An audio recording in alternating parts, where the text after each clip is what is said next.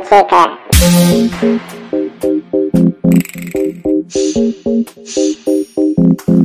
Eu não vou deixar a inveja me abalar pra sempre. Começando mais uma edição do Não Me Critica. Quarta-feira estamos de volta. Comigo, Thiago Arzacon, que vocês já conhecem há seis anos neste podcast. Você Temos- tá também com o Heitor. Sim, quem mais? Matheus. Oi, euzinha, Marizinha. E vamos, temos um convidado hoje. Claro que temos. Até porque você está ouvindo e sabe que tem um convidado aqui, né? Então quem vai apresentar a nossa convidada? É, ela é ilustríssima, ela tá belíssima olhando pra minha cara, me julgando, não sei Tipo, porquê. quem vai falar de mim? Assim, entra Luciene no arquivo confidencial! Gente, é um prazer estar aqui. Seja bem-vinda. Obrigada, eu sou Luciene. Eu tenho 27 anos. Sou uma pessoa real, não sou um ghost pessoa. e a Luciene está Acessível. aqui. A Luciene está aqui pra falar de um assunto muito importante. Mas deixa ela acabar de se apresentar, garoto.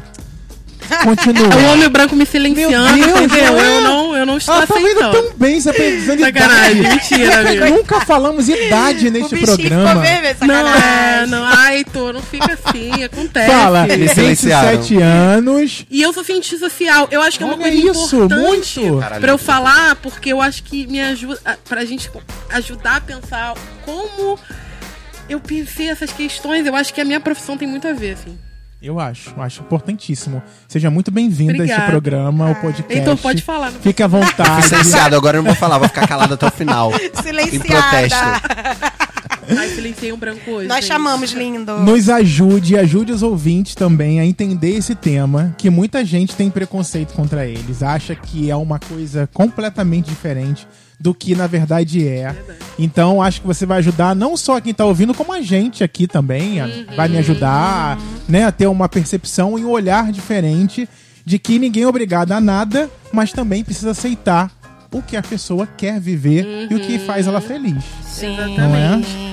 E também, gente, antes de falar o tema, eu queria ver pros ouvintes abrirem o coraçãozinho de vocês, bem bonito, É. pra o tema, que é um tema polêmico. Isso aí. Muita gente vai querer deletar o download do Spotify. Não, não pode falar da pode. empresa. Pode, Desculpa. Spotify! Pode, a gente já falou Pode mal. falar, já falou mal, já criticou. Eu ouço pelo Processo. Spotify, eu sou Processo ouvinte. Além de, de participante, também convidada, eu sou ouvinte. Muito Então bom. vou trazer meu relato. Eu já Recebam crente com que ela. amor. Oh, desculpa. eu já crente que ela ia fazer um- uma propaganda de alguma coisa. Antes de começar o tema aqui, gente, comprem meu e-book, tá? Queria, Quem dera, né, Ouça amiga? o meu canal em breve. Me sigam no Instagram. E você tá gostando da nova da tempo, dessa temporada do Nome Critica? Gente, eu, assim, eu sou suspeita pra falar, porque eu conheço muito. Porque ela ama o É, Heitor. participando. é, é. Mas, gente, eu, eu choro de rir, assim, eu pareço maluca. Eu, eu, eu venho É. ouvindo no ônibus e eu, é, literalmente, eu fico rindo, gargalhando super alto e as pessoas olhando pra minha cara achando que eu tenho esquizofrenia. Olha, eu tô acostumado a ouvir isso porque muita gente ah, fala isso da gente quando tá ouvindo, que quer participar, que quer Vem. comentar. E aí, aproveitando o seu gancho de que gosta de conversar, ou- ouve e quer estar aqui falando, eu quero mandar um abraço pro Tiago, que em breve estará aqui com a gente, Oi, participando. lindo. Ele já, a gente, eu, eu mandei pra ele a lista dos nossos temas, né? O Tiago já esteve aqui, já fez um programa sobre anime. E aí ele escolheu um tema pra ele, não vamos dizer qual é. Ele sonhou com esse tema. Meu Deus! Ele sonhou que Sonhos estava, eróticos, mentira. ele sonhou que estava fazendo o programa. Fazendo um, um programa. Não, é um programa. Ele acordou molhado pensando no programa. Só que ele estava fazendo um programa no meu trabalho. Gente. Oi, eu amo Pois que é. sonho é uma coisa nada a ver com nada. E aí ele fala, ó, tô me ru- tava me ruendo aqui querendo participar. Hum, tava porque que- é sobre o programa Pokémon, que foi da semana passada. Sim. Isso. Então, Ele é, um Thiago nem lembra mais, tá idosa já. nem lembro mais, gente. São Segurou, cara. 250, 260. Caraca. É, chegamos, Nós chegamos- chegamos a marca. Então, mas nós chegamos chegou, no Pokémon 260. Esse é o 261.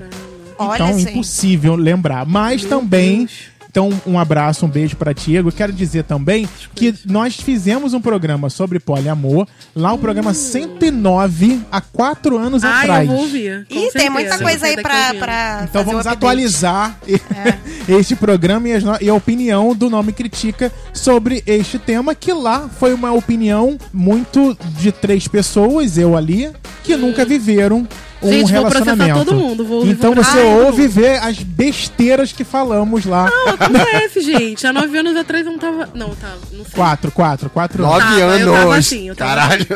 Eu estava assim, eu não vou, não vou mentir. Estava nesse sim. Então, gente, vamos falar sobre poliamor no programa de hoje e trouxemos Luciene para A nos ajudar.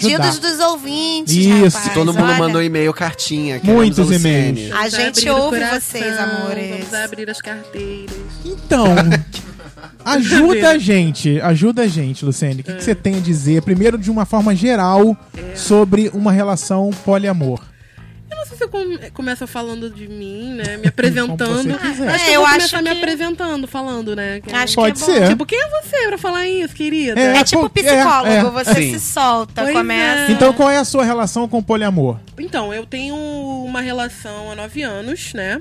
Com uma pessoa. E há mais ou menos uns sete anos a gente se aventura na não monogamia de diversas formas, em diversos formatos. E, é, né? o pe- Portal do sexo. Foi aberto. né? Abrimos a caixa de. Pandora. O programa da puta. Mentira, gente. Poliamor não é putaria. Ah, não pode. Já estamos fazendo desserviço logo no começo. Se quiser. Mas não é exclusivamente assim, né? Tipo, só. Pois putaria. é. Cara, então, eu. É porque eu acho que antes da gente começar falando, a gente tem que começar falando sobre. Porque, assim, quando a gente fala de não monogamia, as pessoas geralmente têm um discurso, assim, fica lá do paredão, né? Lá do A, lá do B. A Isso galera da, defendendo a monogamia, que isso, vamos se casar, e do outro lado, uma galera falando, que isso, gente, vamos desconstruir, o filme não existe, século XXI. Só que eu acho que o, o grande problema é que tanto um lado quanto o outro, as pessoas não se comunicam, né? Ah, minha Então, filha. eu Já acho- falamos disso aqui também. Ah, todo é, Pois o, é. é o mal Todo do episódio, século, né? do É o mal da né? humanidade. As pessoas né? não têm. Inclusive, né, que a gente tá vivendo na vida. aí, Exatamente. é a falta de comunicação. É. E aí eu acho que tem um problema muito grande que assim. Todos nós nascemos monogâmicos. A gente vive numa sociedade Sim. É. monogâmica e a gente fala de monogamia compulsória, né? Como a nossa sociedade ela é estruturada em cima da monogamia. E aí eu começo falando sobre o amor romântico. Sim. Né? O que, que é o amor romântico? É a idealização do amor, a idealização do parceiro, O Isso. filme da Disney. né? O cavalo Exatamente. branco chegando, né? E quando a gente fala de ideal de amor romântico, a gente tá falando sobre uma construção bastante doentia sobre o feminino, né? Porque toda essa concepção do amor romântico, a concepção de casamento na Idade Média, ela é construída em cima, primeiramente, para desconstruindo essa ideia de casamento, em cima da ideia de propriedade privada, né? Para garantir que os homens mantenham as propriedades privadas, né? Pelo, enfim, ao longo do- dos legados, você constrói que a mulher também é uma propriedade. É. E os casamentos são transações. Então o casamento não É um vendo é. contrato, né? Exatamente, é um É contrato, um contrato. né? Uma validação do Estado. É. Isso é importante a gente falar. E aí tem a idealização do amor romântico, né? Tem muita gente que acredita que o amor romântico é tipo a morte do romantismo. E não é necessariamente. Nossa. Tipo assim, é, a- o pessoal acredita que o pessoal que não bota fé nessas coisas de amor romântico, é, as pessoas não são românticas. Não é isso. Não. É, é só desconstruir essa questão de que as pessoas são feitas um pro outro, que nascem Sim, sem se perfeito. ajustar, as pessoas, que os relacionamentos meio que vêm numa fórmula perfeita, coisa que É. não acontece. É. É. muito doentio isso, porque o que acontece? O ideal de amor romântico, ele surge com o amor cortês, né? Que é o amor, é a ideia do amor fora do casamento. Você ama uma pessoa que você não pode ter. E aí tem a ideia de posse, né? O amor É, que não pode concebido ter, com uma né? ideia de posse, né? A mulher é uma posse que você adquire e tal, enfim. E, é, no século XIX isso muda um pouco agora com o amor romântico, mas a- o amor romântico é a idealização da outra pessoa. Então, você, quando você vive, quando você corrobora com essa ideia de amor romântico, Na verdade, você não, não tá de fato se relacionando com o outro, mas com a idealização que você tem. E quando você idealiza, você se frustra. Porque o outro nunca supre suas expectativas, que são só suas. É, eu né? acho É que por isso que também atualmente a gente tá vivendo, não sei se é real, né, ou se é as pessoas ficarem é real, falando um monte de bosta na internet. Mas assim, porque tá todo mundo falando tipo, ah, hoje em dia os casais não ficam mais juntos, ficam um pouquinho tempo juntos, já se É. separam, não sei o quê. Porque tipo as pessoas idealizam muito uma situação Sim. que obviamente não vai ser perfeita, tirando relacionamentos abusivos, tá, gente? Não tô passando pano não, em nome Sim, de Jesus. é. Mas, tipo assim, é, tipo, os relacionamentos não são perfeitos, nunca. São duas É. pessoas diferentes. Que, ou mais, né? Desculpa aí sendo monogâmica eu. Mas, tipo assim, são pessoas que estão se relacionando e, obviamente, vão ter suas falhas e problemas e noias. E você tem que, tipo, ir, sei lá, lidando com isso, né? Confrontando. É. Essas pessoas não gostam de confrontar. Aí a gente tá num momento de, tipo, a galera tá querendo se empoderar mais, então eles pensam, cara, eu não sou obrigado a passar por isso É. e foda-se. E tipo, sai fora, né? Do e aí relacionamento. o- né? é, as relações estão, tipo, super Rápidas. rápidas, é. E eu acho Quando que. ela tipo, falou que tá há nove anos, já é um É. outro, outro nossa, tema. Tipo assim, não, não, Relacionamentos não sei como duradouros. faz. É, e eu acho que tem um ponto positivo e um ponto negativo nisso, porque várias pessoas são tiradas de situações que talvez antigamente elas permaneceriam nelas, Sim. É, isso sim. mas de alguma forma também é, as pessoas desistem muito rápido das outras. Sem... Eu acho É que mesmo. hoje em dia, no- eu, eu gosto muito da Regina Navarro Livre, inclusive eu trouxe uma diquinha, depois eu falo dela, Spoiler. porque É. ela fala muito que o que a gente vive hoje é um processo de individualização. As É. pessoas não se mantêm nas relações porque agora elas buscam novas coisas pra elas. Sim. E eu acho isso muito positivo. Uhum. O que é negativo é a falta de responsabilidade afetiva das pessoas. Uhum. E comunicação, como sempre. Em qualquer né? formato. Caraca, tu fala umas palavras tão bonitas. É isso. É, eu tô, eu tô anotando. tudo Afinaram cagado. um pouquinho. Perfeita, vai. Eu já tô, tô anotando tudo aqui já. E ainda palavras. querem tirar o dinheiro das faculdades, né? Das Ué. faculdades de humanas. Olha, Bolsonaro, Bolsonaro quer isso, fechar. gente. quer fechar meu Ah, curso. Ridículo. Olha, Quem é seu não... curso. É, sociologia e Sacanagem, filosofia, né? eu Os cortes Exatamente. começaram. Começaram por ali. Porque, como ele diz, né? não- São pessoas Não é que relevante. não é relevante, né? Estão fazendo é. o quê? E eu acho que uma das coisas principais da sociologia, da importância da sociologia na escola, olha como é que a gente foi de um ponto pro Não- outro. mas é isso. É isso. Amo o podcast por isso. É isso. sabia que o Witzel faz doutorado lá na Eu descobri Socorro! recentemente, inclusive eu quero saber o horário desse, desse curso. Que eu o quero quê? Quem faz o quê? Wilson Witzel. O nosso governador? Sim, faz é, doutorado lá na UF. Olha. Não, e sabe o que que é sensacional. engraçado? Ciência política. Que Ele postou- Tá precisando frequentar Eu, mais, eu também né, acho que ele não está frequentando. Eu quero a saber quem são faculdade. os professores que ele É, tem aprovado. exato. Ele, ele postou, tipo, ah, hoje, no, no, no dia 15 de maio, né? Que se vocês não sabem. Ele não foi. ah, Inclusive, Tá. ele furou a greve. No dia 15, que foi o dia da paralisação nacional da educação, o filho da, Isso. filho da mãe do cara, ele foi na aula. Eu falo, gente, o que é isso? Ah, ele foi. Ai, que Ele ridícula. foi, porque Não, ele, ele é muito falou- militudo, só que não. Só que Hoje, não. os que acham que ensinam é, e os que acham que aprendem estão fazendo uma paralisação, entre aspas. Gente, pra mim a pessoa tem que perder o título. Gente, Olha, foi cancelado seu Exatamente. doutorado. Tipo, Sai. vo- você então acha que tá aprendendo, né, É. amor? É porque, tipo, se Tá você fazendo o faz que aí, na Ô, UF, linda? Cara, é tanto de serviço que eu fico com Sim. preguiça. É impressionante. É, tipo assim, eu acho que a gente tem que meio que cagar e pensar, cara, esses caras são ridículos e, tipo, ignorar. Não, e, e tipo assim, e as pessoas colocam eles lá. É. É por isso que eu não, con Por eu causa não é consigo é acreditar isso, na né? É um nossa urna eletrônica. né? Desculpa se as pessoas acreditam. Ah, eu tal. preferi o Dudu, A minha o Dudu opinião- Paz comendo salgadinho e andando Eu não acredito nessa negócio de urna eletrônica, nesse, nessa, porque eu acho que tudo isso é uma armação. Cara, É eu opinião. infelizmente acredito, porque eu sei Olha que que as o pessoas... Bolsonaro quer tirar e vai ficar pior. É mais fácil de fraudar ainda. Ele quer hein? tirar. Pô, mas. Ele quer tirar. Vai ser mais fácil Eu de acredito que as pessoas realmente medo. sejam E ignorantes já acabou com o meu horário de verão. É, já acabou com que eu tô É, perturbada com, com o horário de verão. Não, mas o que é importante da sociologia na escola e da gente aprender sociologia, principal que eu trago Uhum. pra minha vida e pra todas as coisas, é a desnaturalização. Porque a gente vive num mundo que a gente acredita que a gente nasceu no capitalismo, que a gente nasceu na monogamia, que a gente nasceu na construção do amor romântico como tá estabelecido. E não, gente, as coisas são períodos históricos, etapas no mundo, no tempo e não são pra sempre. Então eu acho que a gente consegue construir um tipo de sociedade diferente. Menina, falou tudo! Militou. Tacando dinheiro em cima dela aqui agora.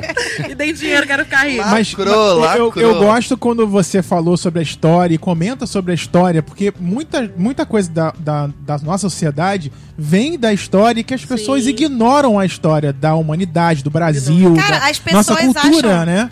As pessoas acham que a gente não evolui, que o ser Exato. humano. Cara, tudo evolui. Você- tipo assim, é Não. as pessoas não acreditam nem nas ciências, então, né? Não vão acreditar nisso. Não, e elas pegam a história porque um comportamento lá atrás ele era o que a normalidade, É. que isso não evolui, ficou parado lá, Exatamente. que as pessoas precisam continuar vivendo da mesma forma, Aham. do mesmo jeito e, e não pegam aquilo como base, né? Aquilo como uma prisão de uma pessoa que estava presa numa cultura, né? Num pensamento e não consegue evoluir. E a gente vê que é fruto de uma cultura hegemônica. Porque se a gente vê no Brasil, quando os portugueses chegam, os índios são extremamente livres sexualmente. É verdade. Na forma de. Se a gente estivesse com a nossa onça aqui vivendo o nosso poliamor, é? Todo mundo nu, tava pet. maravilhoso, Não é, protegendo a cara. Amazônia, tava Eu lindo. também acho. Eu também Entendeu? Aí acho. veio esse homem branco, destruiu Meu tudo, acabou. aqui. Falam que Pelada. assim, te- tem um exemplo mais perto do comunismo real eram as tribos indígenas, né? Ai, ícones. Cara, mas eu acho muito engraçado que, tipo, as pessoas estão tão habituadas com alguma coisa, quando elas veem uma, Não, uma opção que diferente, que eu elas ficam com medo. Sabe o que que eu o amo? repúdio disso. Eu amo a pessoa que tá ali. Ela tá protegendo. Ah, por exemplo, ela tá. pro- Porque assim, primeira coisa, o amor é uma construção social.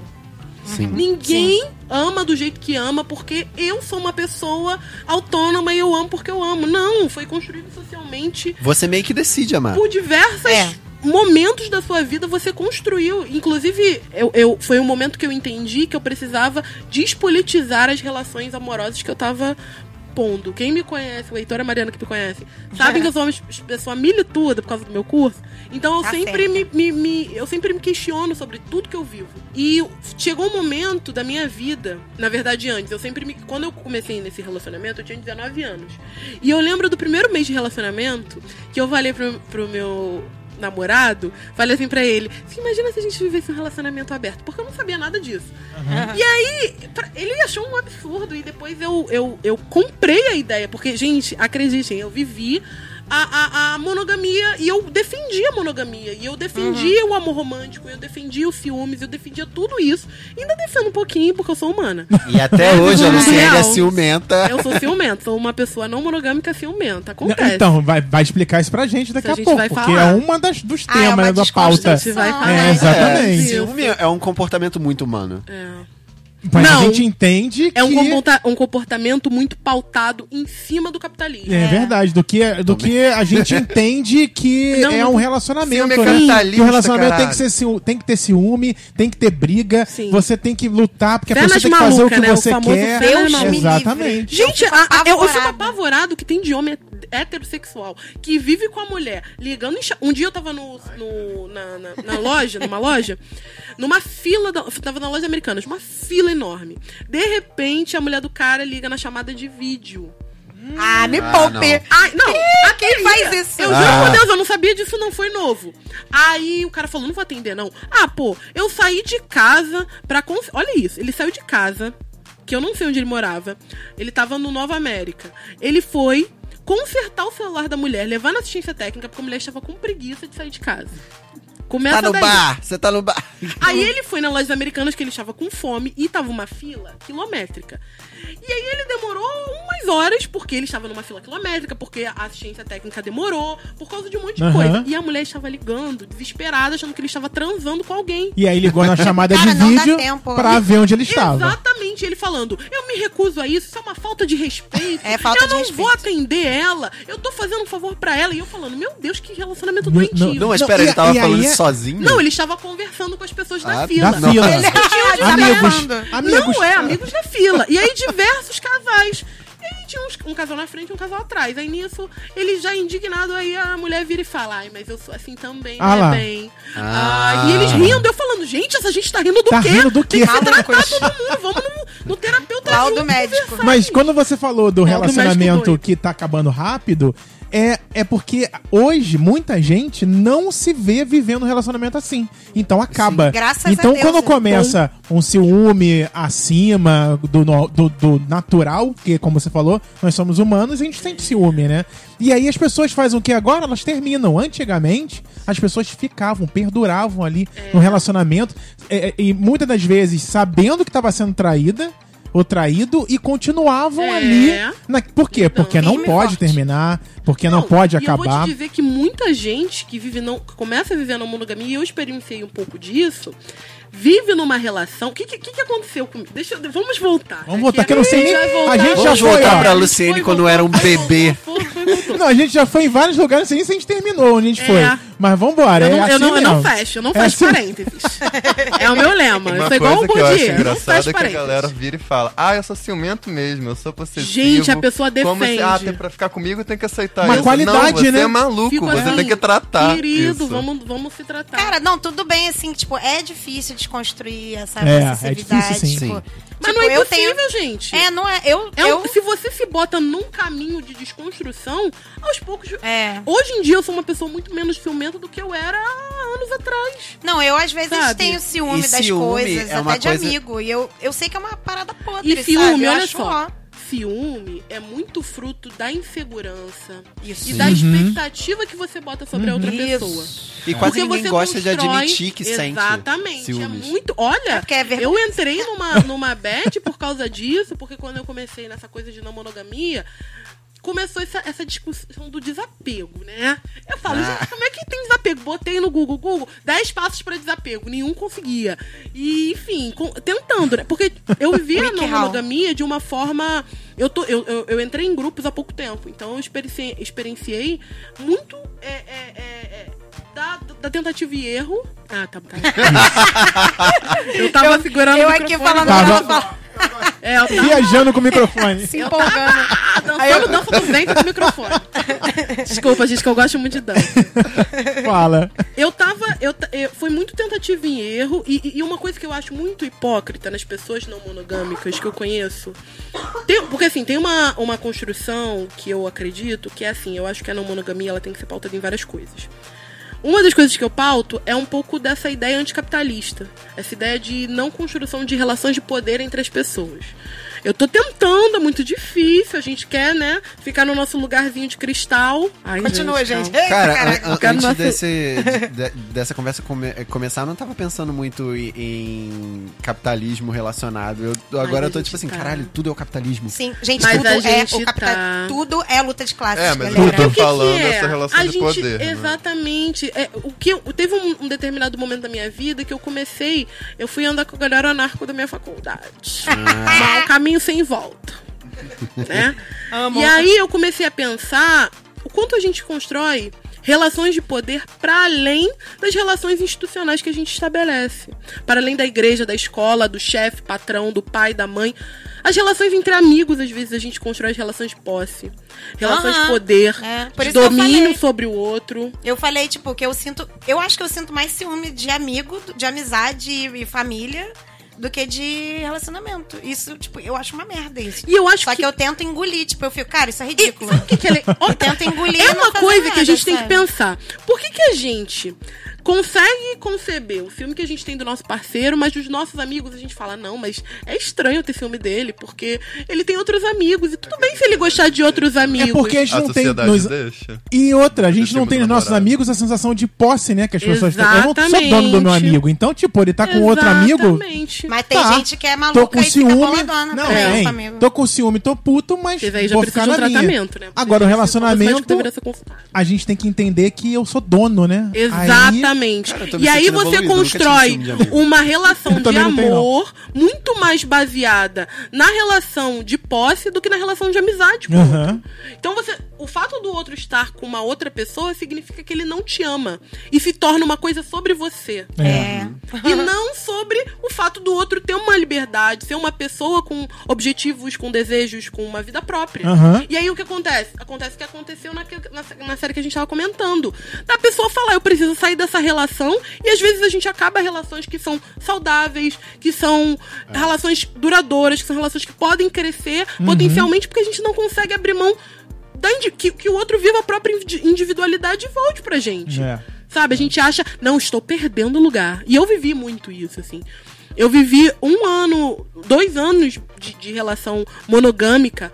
E essa relação monogâmica desse relacionamento que eu tenho foi uma relação muito conflituosa. A gente brigava o tempo todo. E- A gente discutia por tudo. Tudo era uma questão. E é isso que é Sabe? ser saudável, só porque você tá num relacionamento. Exatamente, eu achava. E eu lembro que o dia foi uma questão na nossa relação, porque teve um dia que ele chegou pra mim e falou: Eu acho que a gente tem que abrir e sair com novas pessoas. E aí eu me senti atacada. Imagino. Gente, não me ama! O que, que tá acontecendo? Ai, eu- Vai ia procurar nos outros. eu acho de que- péssima. Eu ia achar a mesma O que, que coisa. tá acontecendo? Foi uma crise na relação. terceirizar. Entendeu? Exatamente. Como assim? Ele quer sair com outras pessoas? É tem, não tem são um motivo bastante? certo de você abrir, tem gente que acha que é o pra salvar um relacionamento você tem que abrir, que é o motivo errado, né? Exatamente. Muitas mulheres, eu acho que a gente tem que falar disso. Elas se botam numa situação de que elas não querem abrir um relacionamento, não querem viver uma relação no monogâmica e se botam porque, ai, meu namorado quer muito fazer homenagem, ai, meu namorado quer muito é, sair com uma pessoa, mas não quer me trair. Ai, o menino esquerdomacho falou que é anticapitalista e eu preciso abrir a minha mente e ser anticapitalista. Cara, Só que mas- você precisa estar confortável com a situação que Exatamente. você está vivendo, É. não dá pra se forçar. Isso que a gente falou já é uma dica antecipada pra galera. Tipo, É. se você tá é, num relacionamento que não tá bom, abrir não vai ser a solução. Exatamente. Gente, não vai ser a solução. Que eu vou te falar. com propriedade. É. Eu vou falar uma coisa agora polêmica no tema. Ih, Quando você escolhe partir pra não, não monogamia, é uma das coisas mais difíceis na relação. Foi a prova de fogo da minha relação, assim. Foi um período muito conturbado. Porque, assim, você está construindo com o outro uma nova forma de se relacionar. Sim. Tudo que você conhece de relação vai ser posto abaixo. E você se redescobre, né? Exatamente. Mas outra coisa, você não precisa de uma outra pessoa pra descobrir que você é não monogâmico. Você pode descobrir por conta própria. Ah, eu conheço Tem gente pessoas- que descobriu por conta, tipo assim, ficou solteiro e aí viu, É. tipo, mano, eu não, não sei se eu quero ter uma relação assim novamente, sabe? Tipo, uma relação monogâmica. Eu e aí achei muito viveu uma, uma- um relacionamento. É, aí foi busca- a busca de, de tipo, Relação uma de relação, é, po- ou poliamor ou... Uhum. é, inclusive, depois a gente... Vocês querem vê. falar disso agora? Não, Dos tipos? termina de contar seu, seu relato. Então, Isso. aí eu, eu aí o que, que aconteceu? A gente partiu, vamos pras rótulos, né? Isso. Aí a gente partiu pra relação aberta. Ah. E aí aconteceu. Eu acho que geralmente vai nessa escada o processo, né?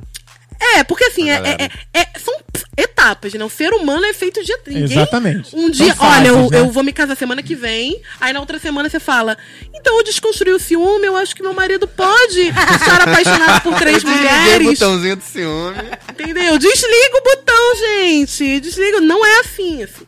É, é- é tentativa e erro. Você é que eu vai acho se que ver. tem uma galera que já se descobre poliamor por si só, sozinha. Mas eu acho que a maioria acho- das pessoas é porque estão num relacionamento e vão mudando. É, eu acho, eu acho, na verdade, saudável, muito saudável, a discussão sobre descobrir a, a não monogamia por conta própria. assim. Sim, mas é um. Só que as pessoas, elas acham que o fato delas ter- terem descoberto sozinhas e delas estarem bem desapegadas significa que todo mundo que vive no, no apego, todo mundo que vive no ciúmes, meu querido, Tá menos errado, um é. ponto na carteirinha, É. vai ser reprovado. Lá por Deus, quando carimbar, não, não vai entrar. E Você não é, do clube das Não, evoluídas. e o inverso acontece também, É. né? Então, é, é- esse é o grande problema de tudo, eu acho, do ser humano. É que se não tá de acordo com o que ele pensa, tá errado. Ou se- Exatamente. e não é porque eu descobri na minha vida que agora é, um relacionamento aberto é a melhor coisa do mundo, que eu vou pegar um amigo e dizer que ele tem que viver a mesma coisa. Cada um vai viver o que É. Sim. quer viver. E não é porque uma pessoa constrói relações livres que tá um pouco. Eu vou, eu vou explicar essas diferenças com calma. Isso, eu quero saber. Mas não é porque uma pessoa vive É. em relações livres que a pessoa que tá vivendo um relacionamento aberto tá no estágio pra. Às vezes o relacionamento aberto faz bem pra aquele casal e é só É. isso. E é uma coisa particular. Sabe? Exatamente. Porque você vai ver, mas como faz bem? Impossível fazer bem. Exatamente. É Você tá vivendo lá? diferença. Tipo, eu sou uma pessoa poliamor. Então, tipo, você é assim, independentemente do relacionamento que você tá tendo. É. Mas tem a questão também de, tipo, você sendo poliamor ou monogâmico, cada relacionamento que você vai ter com Uhum. uma pessoa ou com mais de uma pessoa vai ser diferente de outro relacionamento. Exatamente. Vai ter É. as suas regras, as suas dinâmicas. Exatamente. Cada, uma, cada coisa é uma coisa. Lembrando que as pessoas são diferentes, né? Pô, tipo, não tem como você ter o mesmo tipo de relacionamento com alguém e, sei lá, pode ser que você queira estar num relacionamento monogâmico com uma pessoa, com outra pessoa vocês achem melhor ter um relacionamento aberto. Exatamente. Você pode ser poliamor e estar com uma pessoa monogâmica e ficar num relacionamento monogâmico por causa Inclusive, foi o, o, o, o que aconteceu com uma amiga da gente. Ela é uma pessoa. Quer dizer, agora ela tá desconstruindo, esco- desconstruindo isso, mas ela era uma pessoa monogâmica. E aí ela se meteu no meio de um relacionamento não monogâmico. Uhum. Ela virou namorada, e- eu não sei nem, eu não vou nem falar o nome pra não Não entendeu? fala, por Você favor, que é tá anônimo. ouvindo, é você. É você É você, mesmo. você É você sabe mesmo. que é Estou você. te denunciando aqui, tá? Te amamos, você Vem sabe. aqui, hein? Vem aqui me, me desmascarar. Então, ela vivia um relacionamento. Ela, ela era monogâmica, se apaixonou por uma menina, descobriu que essa menina. Descobriu não. Eu acho que descobriu, né? Descobriu Não, ela me- sabia. Ela sabia já, Aham. né? Ela se envolveu. Ela descobriu que a menina. é, Enfim, soube que a menina namorava uma outra menina, mas era uma relação aberta, não monogâmica. Não sei se era aberta, não, era não monogâmica. Ela era namorada da menina, mas ela não se relacionava com a outra. É. E ela era uma pessoa monogâmica. E ela teve que lidar com uma dinâmica absurda, Imagino. entendeu? Ela teve que lidar com uma série de questões que, de, de- enfim, eu não vou ficar fazendo um relato do relacionamento que a pessoa pode ouvir me processar, eu não vou. Mas assim, Sem é, a- eu acho que às vezes acontece de uma pessoa, e eu já fiz isso, assim. Não, eu vou voltar pra minha história, né? Que eu, eu tenho problemas com parentes, acho que eu vou voltar pra minha história, não vou falar dos outros, não. Isso, Mas vamos. aconteceu isso com a minha amiga. Processo todo. É. Ué. E aí o que aconteceu? A gente foi pra uma relação Aham. é, aberta e aí ficou vivendo aquilo. E eu entrei numa lógica de que eu comecei a competir. Eu achava. Gente, Tô é abrindo meu coração. por isso que o meu não deu certo. Beijos, pais. Mas, Tá só mas dando explica, spoiler. competir de que forma? Eu achava que eu tinha que ficar com mais pessoas que o meu parceiro. Mas Mas, isso, isso é ainda tão era- humano. Isso, isso ainda é no relacionamento aberto. Aberto. Que é diferente de o relacionamento aberto, Que é diferente de poliamor. que é diferente de poliamor. O rela... E eu descobri que eu estou num relacionamento poliamoroso agora, eu não sabia. Olha. É, mas um relacionamento aberto, ele é um relacionamento que ele é construído é, entre duas pessoas, em que elas fazem um acordo, Uma regra, tem uma regra. tem uma Há regra, de que elas não podem se envolver de forma afetiva. Quer dizer, elas não podem se Sim, apaixonar, tá. É só elas não sexo. podem namorar só sexo. Só uma ficada, uma transada, pode ser mais de uma, mas é pura, um relacionamento puramente, estritamente sexual. Você não desenvolve vínculo. Você não desenvolve vínculos. A outra pessoa não se sente de nenhuma forma testada. E se essa pessoa se sentir, sentir algum vínculo, o problema dela, dessa outra É, que veio. porque o que a gente espera é que um casal que tem um relacionamento aberto conte pra pessoa que, Que- está se relacionando que tem uma relação aberta. Respeito Pessoas isso, né? maduras, saudáveis. Isso. Que, que acontece ninguém, muito. Quase ninguém faz isso. Mentira. Mas muita gente não faz Muita isso. gente não faz. Eu acho bem errado quem tem relacionamento aberto e não fala nada. Finge É. assim. É, né? Fica com a pessoa e a pessoa se apaixona e fala: É um problema dela, a expectativa dela sobre mim, eu não posso fazer nada. Não, você pode. Sinceridade é tudo. Porque você, como pequeno príncipe diz, você é responsável por tudo que cativas, Isso aí, né? isso Nossa, aí. Então, a Sensacional. gente tem que ser responsável pelas, que- pelas pessoas que a gente constrói também. A gente não tá aqui pra pa- passar que nem um trator em cima dos Cara, outros, porque a eu- gente tá reproduzindo a sociedade destrutiva que a gente vive. Responsabilidade afetiva, amores. Uma coisa da dinâmica do relacionamento aberto que eu fico muito a- apavorado é que, tipo assim, Conte. se relacionar e se. se desvincu- sei lá, se envolver com uma pessoa é algo natural, é tão humano. Aí parece que o combinado e as regras é pra dizer assim: ah, você se envolveu, você errou. É. tipo assim, ponto negativo. Não, e foi o que aconteceu na minha relação. Foi assim. Então, a gente tinha um relacionamento aberto. Lá, lá, lá, lá, lá. Começou a disputa. Não, não era uma disputa. Meu namorado sempre foi não mono... Hoje em dia eu entendo isso. Ele é uma pessoa não monogâmica. Tá. Foi muito difícil pra mim. Há, há cerca de três anos eu consegui entender de verdade isso. E eu acho que há uns três anos eu, eu digo que eu consigo viver de fato uma relação poliamorosa, uma relação não monogâmica estritamente não monogâmica, porque eu tava, eu tava muito presa ainda na, na, na monogamia e eu não percebia, eu não me dava conta disso, né? Mas aí o que aconteceu? Eu, eu trabalhava, fazia iniciação científica num lugar. E eu conheci uma pessoa, eu meio que fiquei interessada em ficar com a pessoa, mas eu era. Eu não. Eu falava, ah, minha relação é aberta, não sei o que, não sei o que. E aí eu comecei a. Meio que começou como uma amizade e eu comecei a nutrir um sentimento por aquela pessoa. E aí eu fui ficando com essa pessoa. Só que, tipo assim, uma coisa que eu, que eu que foi muito saudável pra mim foi porque o meu parceiro, ele sempre é, respeitou muito os meus momentos e as minhas experiências. Então eu sempre fui muito livre pra, pra transbordar Aham, essas coisas. Isso foi muito importante pra eu me descobrir, pra eu me entender. E eu acho que mesmo assim, você ainda às vezes ainda sente aquela culpa cristã. Eu É. sinto o tempo todo a culpa cristã. Inclusive na minha última relação, que eu vou chegar lá, na última relação que, enfim, problemática pra caramba, que eu vou contar também os problemas, eu ainda nutri essa culpa cristã. E eu nutro, porque é uma coisa que tá muito, acho que vinculada. Impregnado também, né? Sim, ela tá muito. Eu acho que tá muito vinculada com a construção é, é, de feminilidade que a gente aposta, né? É. A gente tem que amar o nosso parceiro acima de tudo. A gente não pode gostar mais de uma pessoa. Meu Deus, eu estou sendo desleal com meu parceiro. Ele não merece isso. Ele é uma pessoa tão legal. Olha como eu estou estragando essa história bonita de Exatamente. É, mas, mas isso, pra quem segue a, uma- a religião,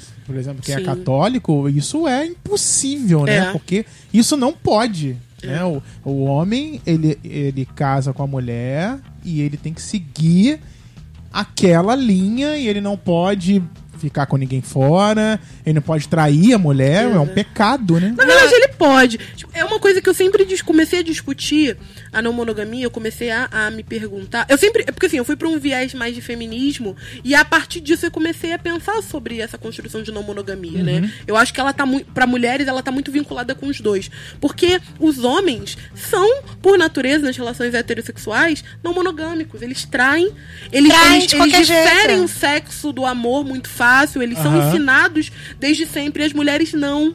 O sexo, ele é muito, ele é muito construído como uma, uma construção de amor. É. Então as pessoas, a pessoa que eu transo, eu estou envolvida amorosamente. O que, que eu vou fazer? Meu Deus do céu. Eu me envolvi agora. O que, que eu vou falar? E nem sempre, entendeu? Nem é um sempre. problema.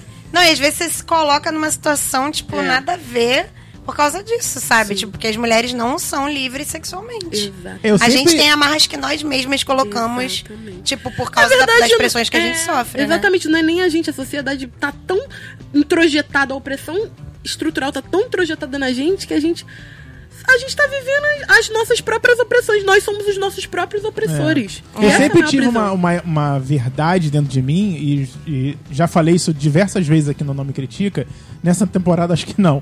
Que pra mim o sexo sempre foi vinculado a um relacionamento. Então eu nunca fui de sair transando. Pegava, beijava na boca. Mas sexo mesmo comigo era só dentro de um relacionamento.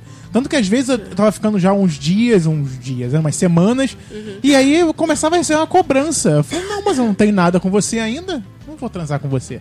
Porque eu sempre tive o sexo bem distanciado de apenas suprir o meu prazer e voltar pra casa. Entendeu? Eu sempre tive isso dentro da minha cabeça, que de repente é uma construção até familiar minha. E que Ah, eu de- nem de consigo repente, né, identificar exatamente. Mas eu era, era e sou feliz assim. Então, assim. eu- É eu- isso que é importante. A gente, Exatamente. não, a gente não ser, não achar que a obrigação, que a, a, a norma tá Conflituando. está tão introjetada dentro da gente, a gente achar que a gente só tem essa opção. a gente Isso, viver E É. tem pessoas, tem pessoas que se consideram demissexuais. Eu ia falar também. sobre isso, né? Tem uma, um- uma, um- uma, uma coisa da sexualidade que é a demissexualidade, que é pessoas que só conseguem se envolver em relações amorosas, transar com, pe- com pessoas que estejam envolvidas amorosamente. É, eu sou eu. uma pessoa assim. eu. Eu, eu, eu, eu, é muito difícil E quando eu, transar e casualmente. quando eu experimentei um sexo sem, é, sem ser um relacionamento, eu não me senti bem.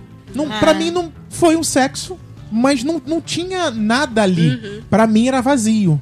Entendeu? Era- É, eu acho que nada tá errado. Você É. tem que se conhecer, Sim. você tem É. consciência de como você é. É. Mas-. É, porque até evita, né, danos das pessoas. Exatamente. Eu também É, acho. eu, eu também achava acho. que eu era assim, que eu era demissexual, não sei o quê. Aí depois eu tive, tipo, mais transas por fora, assim, Adoro. da, da vida, que não foram nada demais, assim, Uhum. tipo, nem falei direito mais com a pessoa. Achei top, assim, tipo, pensei, poxa, Ai, que gente. bom que eu não vou esquentar minha cabeça mais. É porque eu acho. Oh, maravilhoso. Aí eu vi que, tipo, não era bem assim e tal. Tipo, É tipo eu assim, não- na- na- é muito mais fácil, é, tipo assim, você conseguir gostar do sexo conhecendo e se relacionando. Então é meio É. que óbvio isso, né? Tipo, você É, mas- acaba. É, mel- eu, É. eu acho A melhor, mais né? gostosinho. A intimidade ajuda, É. mas você não pode também achar que não, não vai dar bom se você. Às vezes dá. Às vezes Cara, dá, eu- eu- Cara, tem diferentes tipos de assim. sexo também, É. né? É. Tem o sexo, tipo, fazer amor, entre aspas, e tem o sexo por love. necessidade. Ai, né? vem aqui agora fazer um almoço gostoso.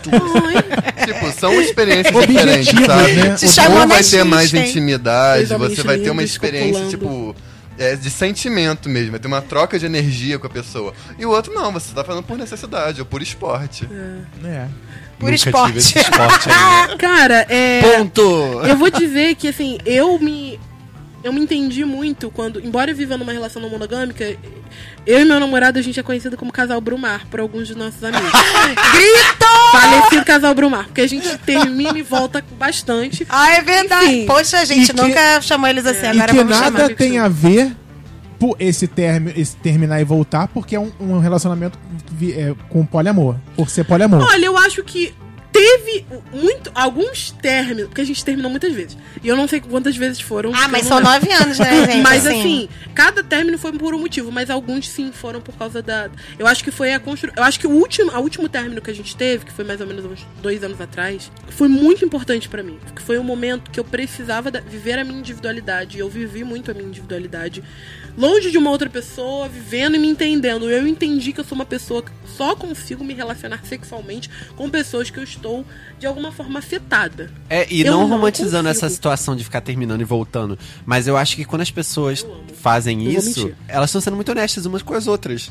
Porque, Sim. tipo, não tá bom pra mim aqui agora, mas eu gosto muito de você e É. vo- vocês acabaram não perdendo contato, vocês acabaram voltando.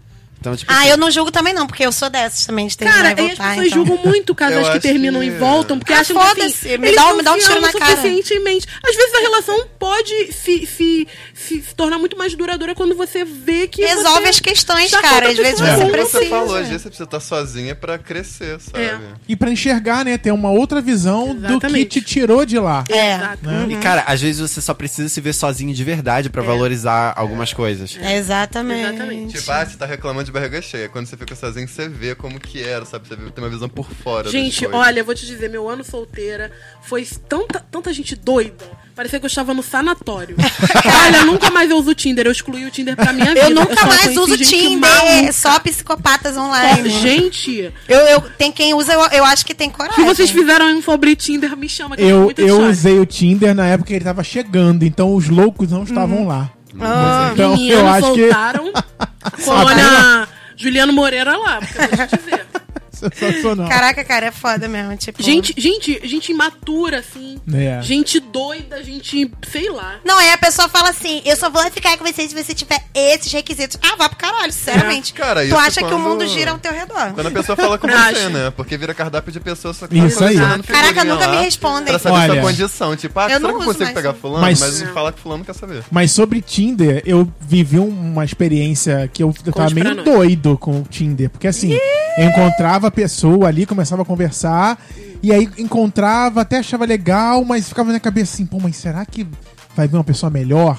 É, o Será que. Que isso gera, né? Porque Gera. não de- é, um, é, um- é algo eletrônico, né? Então é um, é um joguinho, né? É um joguinho. Você fica ali passando, olha, legal. muito joguinho pra É muito o tempo. Joguinho pra mim o Tinder tempo. estimula a falta de responsabilidade afetiva. É, Nossa, o que eu total. vivi. Cara. Todas, olha, eu vou dizer assim, de 10 encontros, Cuidado com o 11 processo, encontros hein? que eu vivi, É. Sem nome. 11 encontros que eu vivi foram sem responsabilidade afetiva nenhuma de Caraca, gente amiga, doida. tu teve 11. Gente, eu tive um encontro do Tinder. Não, dois. Eu Dois tive, encontros. eu conto os quase encontros, Eu que eu não cheguei ruim. a encontrar a pessoa, mas eu marquei e falei, não, é muito doido. Eu vou, Mas vou eu usava- eu entra usava todos os parada de aplicativos. amor líquido, né? Que todo mundo Isso fala. aí, É, amor líquido. liquidez dos amores e tal. Eu usava todos os aplicativos. Aí eu, eu encontrava as mesmas pessoas em todos os aplicativos. Mas aí tinha. Adoro, é, pior que é verdade. Não é? Adote Aí tinha um alguns aplicativos que eu não encontrava. Por exemplo, Kai veio de um aplicativo que não encontrei ele em outro aplicativo que tava também. Hum, Estou aí com o. Caio já há algum, quatro anos. Caio Ah, lindo. que lindo. Vem de aplicativo, entendeu? Então, assim, é, tem muito doido? Nossa, tem. que linda essa história. Mas você precisa saber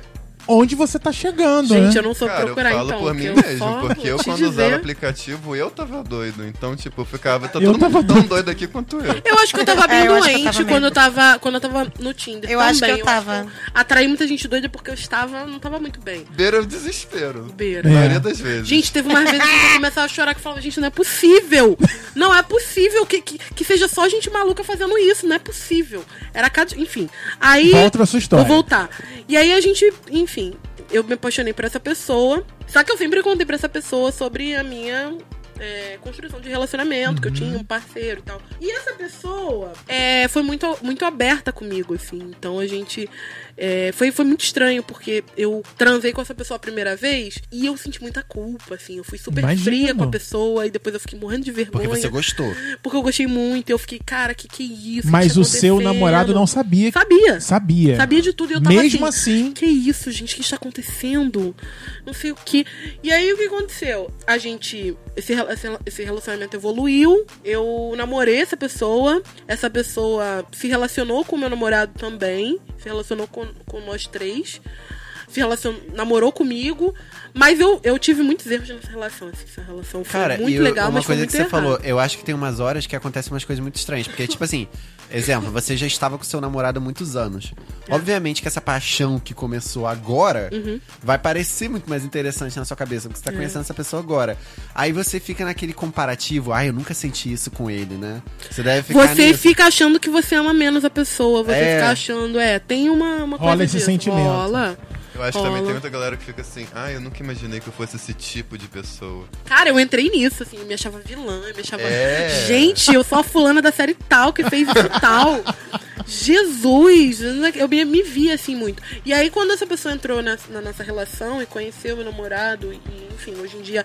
Todo, é, o o legal da não monogamia foi que todas as relações que eu vivi de, de relacionamento, eu consegui reverter no término e essas pessoas se tornaram minhas amigas, sabe? O, o, esse meu, essa pessoa O nome é. disso é responsabilidade afetiva. Pois é. Eu não sei se ele me considera tão amiga dele, mas eu considero ele bastante meu amigo. A gente conversa e tal, troca ideia. E é uma pessoa incrível, assim, na minha vida. Eu e, o, eu e meu namorado, a gente, atualmente, a gente entrou numa de que, depois dessa relação, que a gente tem esse- esse- essa vontade, né? Que eu vi que é uma unicornização, que eu acho que é, tem que Unicornização. desconstruir. Unicornização. É, Vamos, unicornização. vamos fazer depois uma arte com todas as frases. Eu acho quero unicornização. Falar. Pra mim é botar um chifre, um Unicornização. rabo colorido. É, exatamente. O que que é unicornização? É quando você constrói no casal, principalmente, Ah. não monogâmico, constrói a ideia de que eles vão achar uma pessoa determinada por eles, que vai gostar dos dois da mesma forma, Trisal. que vai viver a- o tipo de relação que eles querem. Geralmente o trisal. Na minha, no meu caso, eu descobri que a construção do- da ideia de trisal é muito baseada numa unicornização, que é uma coisa doentia, tóxica, É. danosa, complicada e que deu muitos erros e que isso gerou umas complicações nas relações que eu me envolvi. Nessa, nessa relação, talvez um pouco, assim, mas menos, porque, enfim, terminei por outros motivos. E aí depois a gente ficou numa, numa, num rolê e tal, e de repente a gente conheceu várias pessoas ao mesmo tempo. A gente viveu em rolês separados, mas aí a gente entrou nessa. A gente sempre buscou, e sim, busca até hoje, inclusive. Meninas que estiverem interessadas, mentira. é, Manda e-mail, quero fazer parte. É, a gente entrou numa coisa de que a gente queria buscar uma terceira pessoa pra nossa relação. A gente, eu, eu acho que o meu relacionamento é muito saudável, a gente é muito amigo, a gente é muito parceiro, e a gente queria uma terceira pessoa pra construir isso. Mas como seria essa construção? Então, o meu, o meu namorado, ele é heterossexual. Tá. E ele descobriu isso há até pouco tempo. Tá. Viveu uns negócios doidos que eu não sei nem se eu vou- posso contar aqui, tem um processo, que tem uns negócios muito malucos que Pode ele processar. meteu. Meu Deus! É, umas histórias loucas de homenagem de, de pessoas A gente tem que contar essas histórias colocando, sei lá, fingindo que é um e-mail que a gente É, recebeu. É, eu vou fazer erótico. isso. Conto Eu erótico, vou aí tu bota fazer. outro Menina, eu, tenho eu vou mandar uns cinco e-mails. eu- Manda pra gente ler. Eu vou mandar, vou mandar, vou mandar áudio aí, ou, ou, ou texto, aí o Heitor lê. Aí, minha voz sexy. É, com a voz dele sexy. Ele se, se entendeu como heterosse- é, uma pessoa heterossexual. Tá. Então ele entendeu que ele não tem. é, é, ele não sente atração, Atração por figuras homens. masculinas, Tá. né? Então, homens trans, homens cis também não. Tá. Homens trans, enfim, não sei. Se é, mas eu acho que sim. Ele disse que não, não se sente atraído. Ok. E aí, a gente. Eu sou uma pessoa pansexual. Eu, eu me entendo quanto pansexual. Porque eu acredito que a minha relação ela é construída independente das, de qualquer construção e idealização de gênero e binaridade à parte. Então, essa construção de homem e de mulher tá fora do- dessa ideia. Quando eu conheço uma pessoa, eu me apaixono pela pessoa Pela e não pessoa, tá. pela genitaliezinha dela, pelo que ela acredita de gênero, por outras questões. Entendi. I feel you. Pois é. E aí, o que que acontece? Que que é, né? Que é complicado. Nessa relação, a gente busca, bus- busca, buscava mulheres cis ou trans. A gente viveu Não, a gente viveu. É. Ah, enfim, aí entra numa polêmica que eu não vou entrar aqui agora, que eu vou expor Mas as vocês pessoas. tiveram uma- um período de busca, de... A gente teve um período que era, tipo assim, cho- a gente chorar de não achar ninguém, Mas não ia- da gente ver. Então, como, onde é é, que é música, porque não existem muitos cases de sucesso de trisais. Exatamente. Eu Exatamente. busquei em Harvard. Eu não achei nenhum case. Amo! Por isso que o professor Sensacional. Marston, pra mim, é o, é o. Menina, a gente. Eu, eu e o meu namorado, a gente viu o professor Marston chorando, né? Falando, ai, eu só queria isso na minha vida, gente, olha que lindo. Aí no final. foi mó as- complicado, é, né? aí no final as sapatão terminam junto. Aí eu fico, gente, que lindo. Chorei a beça. Não vou mentir, não. Chorei muito Quer- no filme. tu quer que o homem morra pra tu ficar com essa Amiga, mas é, foi, foi, foi lindo o filme. O filme é lindo. Ah, é Depois eu- emocionante, elas terminaram juntas e ele foi, né? ele, ele está sete palmos do chão. É, e elas não tiveram nada a ver com isso. Mas você procura onde? Então, isso é importante. Tinder. O que, que Não é aconteceu? nem uma dica, a gente foi muito difícil isso, Ah. a gente descobrir isso. Primeiro porque nós dois somos pessoas negras, gordas, fora do padrão. Então esses grupos que tem de amores livres são muito construídos por pessoas brancas, Série classe GNT, né? médias. Série da GNT. Exatamente. Exatamente. Eu trouxe essa série de dica, mas assim, eu não sei se eu vou dar a mesma Mas essa dica. tem Não sei se merece, né? Não sei se série. merece. Como é o nome da série? Amores livres. É Amores Livres. No outro dia eu tava tentando lembrar. Amores livres. Mas é muito tem- Eu boa. assisti, eu assisti. Me ajudou a pensar muita coisa, mas é uma série muito eurocentrada. Ai, Ah, sempre, é? né? na Muito, muito, assim. Pessoas brancas, magras, padrões, classe média, Sim. vivendo da arte, vivendo muito desconstruídas, muito desapegadas. E você fica, gente, o que, que é isso? O que, que eu estou vivendo Miçanga, o aqui? nome disso é Miçanga. Eu fico assim, gente, que lindo, mas assim. Não, onde é que esses produtores foram, né? Exatamente. Foi ali, dentro do, do, do, do GNT, né? É. Eles ficaram ali dentro. Eu acho que foi, eu acho É. que foi assim, o amigo da, da primeira Isso. convidada foi mandando os amigos.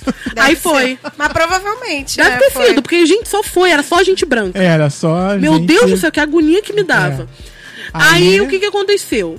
É, A gente tinha uma dificuldade, porque ninguém queria se relacionar com a gente. Tem grupos, né, de amores livres, de poliamor, nem sei que horas são, eu tô falando caramba. Não, pode, pode. Tem grupos de poliamor, de relacionamentos livres.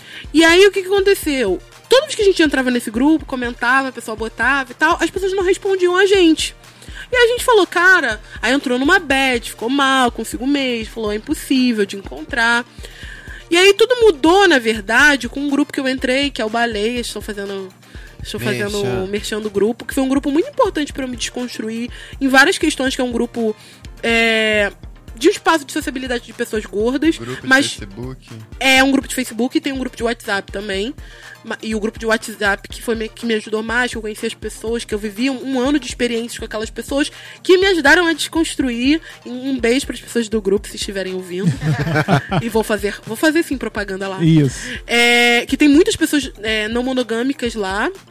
Inclusive, algumas construções de não monogamia das pessoas do grupo eu não concordava, mas foram importantes pra minha construção, pra eu entender coisas sobre mim. Ai, sempre bom um relato, né? Pra, É. Por isso que a gente tá É, aqui, né, galera? exato. Quando eu entrei nesse grupo, era só gente gorda, era só gente não padrão, é, se, se relacionando sexualmente, se, relacionamento, se relacionando amorosamente. Aquilo desconstruiu em mim uma série de coisas, uma série de, de, de questões, assim. De, e, e aí nesse grupo eu conheci muita gente, inclusive a última menina que eu. que, enfim, estou me. Estou me. Estou me. Ó o É pra processo isso. aí. Estou me curando desse processo que foi bem doloroso. Enfim, a gente conheceu uma menina e. Chora não. Eu e. Caiu cisco aqui no olho. É, né? eu, eu e meu. Pois é, a gente conheceu Exposição várias pessoas nesse grupo que foram muito importantes. E aí a gente começou também a buscar. O meu, meu parceiro, ele tem um, um perfil no Tinder mesmo. Mas em que ele fala: olha, eu sou não monogâmico, eu busco isso, eu busco aquilo. Tá na muito- bio. muito verdadeiro. E outros grupos de não monogamia que tem que, que desconstrói essas ideias de padrão que também são muito bons. Tem o Problemas de Não Mono que eu amo, que é um grupo de Facebook só do, de, de- de- ou de print ou de casa das pessoas contando problemas de pessoas não mono. Tipo, gente, eu tô vivendo isso. E, e é normal. E as pessoas conversam. E também a gente zoa muito gente monogâmica, que é muito bom. Aquele feras Ai, malucas. eu já vi páginas. vários prints zoando as pessoas monogâmicas É e eu, muito eu engraçado. super curto tudo, sendo É que, muito tipo, engraçado. eu supostamente sou. Não, mas é muito engraçado. Mas eu sou são mesmo, extremos, ridículo. gente, por favor. São gente, tipo assim, é, sonhei que você estava me traindo, vou pedir o divórcio. Alguma coisa do tipo. Assim. Gritou. É, umas coisas muito loucas. E aí, nesse grupo, eu co- conheci uma série de pessoas, inclusive a última menina que eu me relacionei, eu conheci nesse grupo. E aí, o que aconteceu? Teve um período da nossa vida, o último período, o último ano, que a gente conheceu muitas pessoas espontaneamente, seja por Tinder, pela vida. Vocês estavam Muitas vida louca. pessoas. A gente tava vida louca saindo. Nós dois estávamos saindo com essas pessoas. Mas saíam juntos. Saímos, no, no caso, juntos e depois juntos e Shallow Now, né?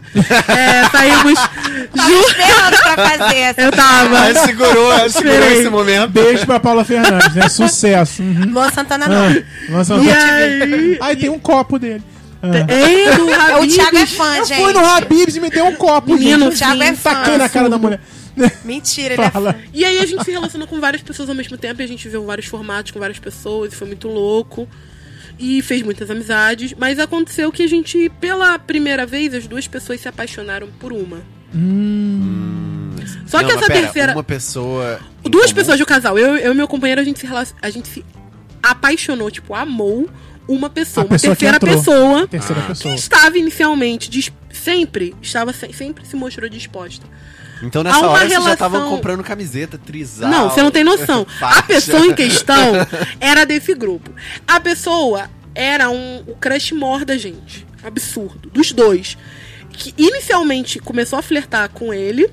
E eu não sabia, porque a gente tava num período separado e as pessoas do grupo não sabiam que a gente era um casal. E eu descobri que essa pessoa tinha um crush mor também em mim. Mo- Não sei se mor, tinha um crush em mim, desculpa. Tinha um crush em mim. Era estou sendo, estou sendo arrogante. é autoestima, autoestima. Autoestima, O nome autoestima. disso é sucesso. É, sucesso. E aí, o que, que aconteceu? De repente, essa pessoa veio ao nosso encontro.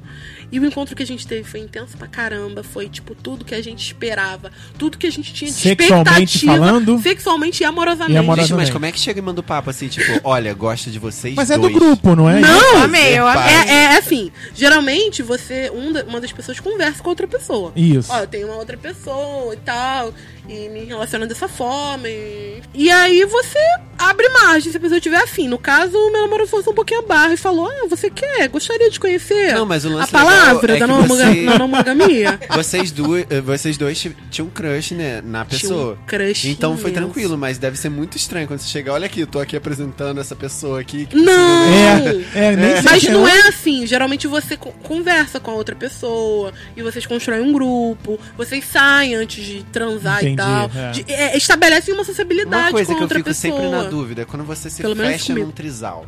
Você tá fechado num trisal. Você é considerado poliamor?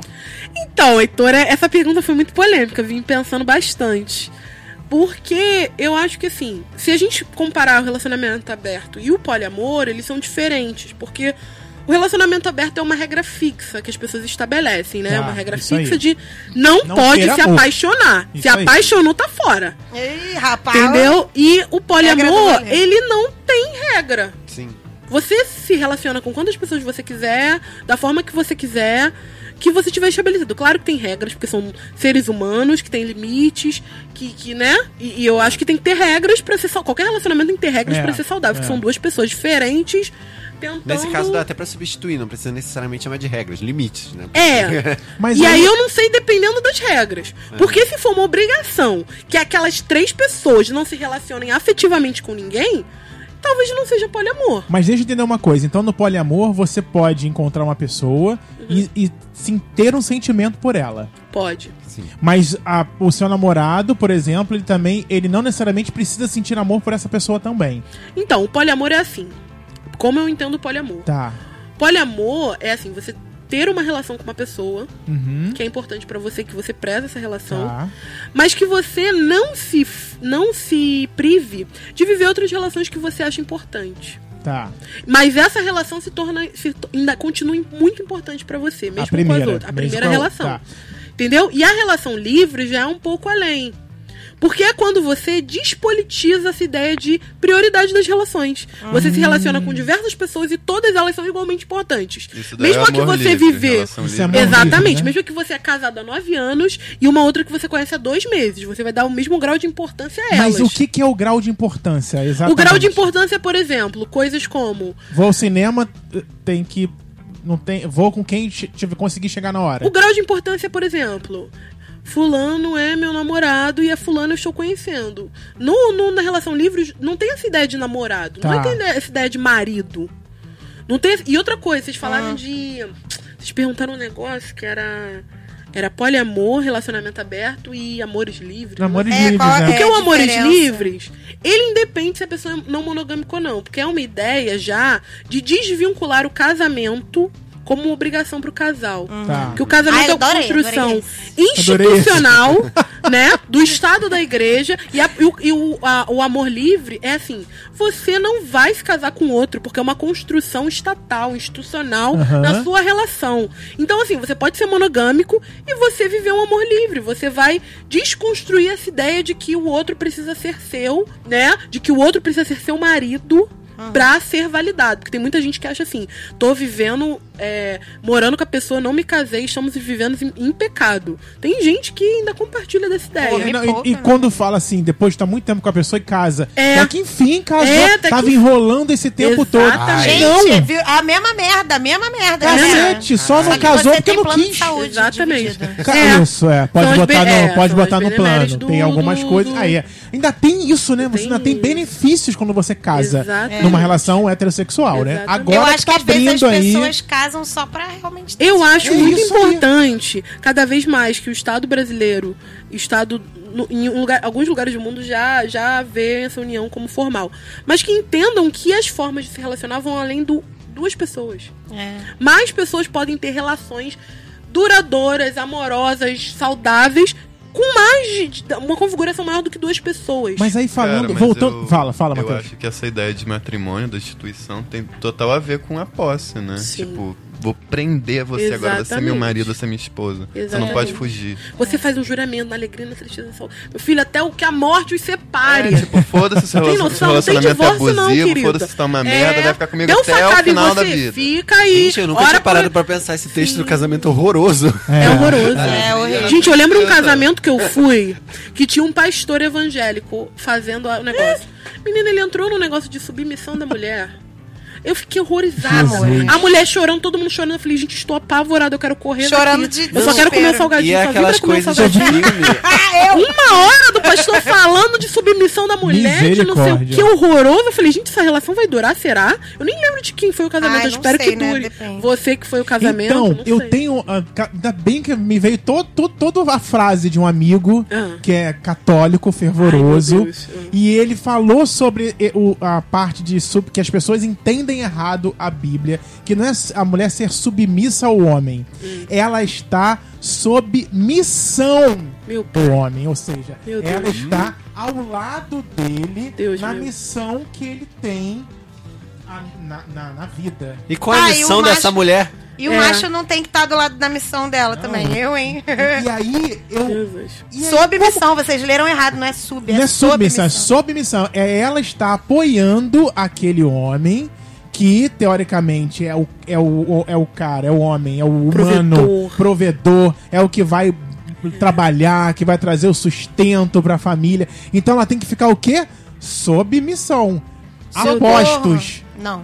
Apoiando. não é? Não, eu não aceito. E aí é uma construção né, tóxica da, da, da Total, feminilidade. total. Porque é aquela coisa de tipo assim: meu marido ganhou uma viagem para Portugal a negócios E eu tô e tenho que abrir mão da minha Isso. carreira para ir junto Isso. com ele. Eu iria também. meu parceiro. Mentira! Eu também, eu iria na Eu mala. só queria. Vai, vai parceiro. pra Portugal. Vamos. Só queria. Bora, bora, bora, bora. Cara, Ai, é, Deus mas nada a ver com nada, mas é que eu tô mó tempo aqui querendo falar desses relatos. Fala, não me fala, processem, fala. pessoas. Não, é que eu só queria falar da, da galera que eu conheço, assim, que, tipo, situações variadas de relacionamentos não monogâmicos. Tipo, eu conheço uma mina que é casada com um cara há muito tempo, assim, eles já Uhum. são mais velhos, assim, do que a gente, né? Tem uns 40 e poucos, 50, quase 50 anos.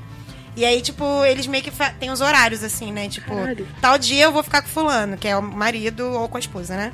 Que eles são casados mesmo há muito tempo. Porque eu acho que eles viraram não monogâmicos depois, assim. Ah, Foi um processo pra eles. Eles abriram uma também. planilha no Excel. Ah, não, tem tipo assim, Tá na sexta. porta da, da geladeira, né? Aquele... É, meio que eles marcam os dias, assim. Não, eu acho que não é tão inflexível assim, né? Mas tem Não, tipo, você não vai dia- hoje não, querido. Manda o WhatsApp. Posso trocar hoje? Pra de quinta? Inclusive, Eu acho foi que eles uma fazem coisa- isso, tipo, Inclu- marcar médico. Inclusive, foi uma parada do grupo de não monogamia que eu fiquei muito pensativa. Que foi uma história que trouxe, que era a menina. Que assim, o cara estava saindo com uma menina, né? Ficando com uma menina. Aí teve um dia que a menina. eh, Ele morava com uma mulher, com a esposa dele. E ele tava saindo com uma, uma menina. Uma, uma moça. E aí, o dia que ele ia sair pra, pra ficar com essa moça, essa mulher dele tava com TPM, tava passando muito mal. E aí ela Passando falou mal pra... de CPM, grito. É, tem gente que tem. É, mas tem gente que. Passa mal. De... Aí ela virou pra ele e falou: Fulano, será que você pode ficar em casa hoje? Eu sei que você vai sair com a fulana, mas assim, cara, eu tô, tô me sentindo sozinha, eu tô me sentindo triste, eu tô me sentindo Aham. não sei o quê. Aí o pessoal ficou. Eu, enfim, eu tô. Eu, eu, eu- muita gente que vai ouvir isso vai me criticar.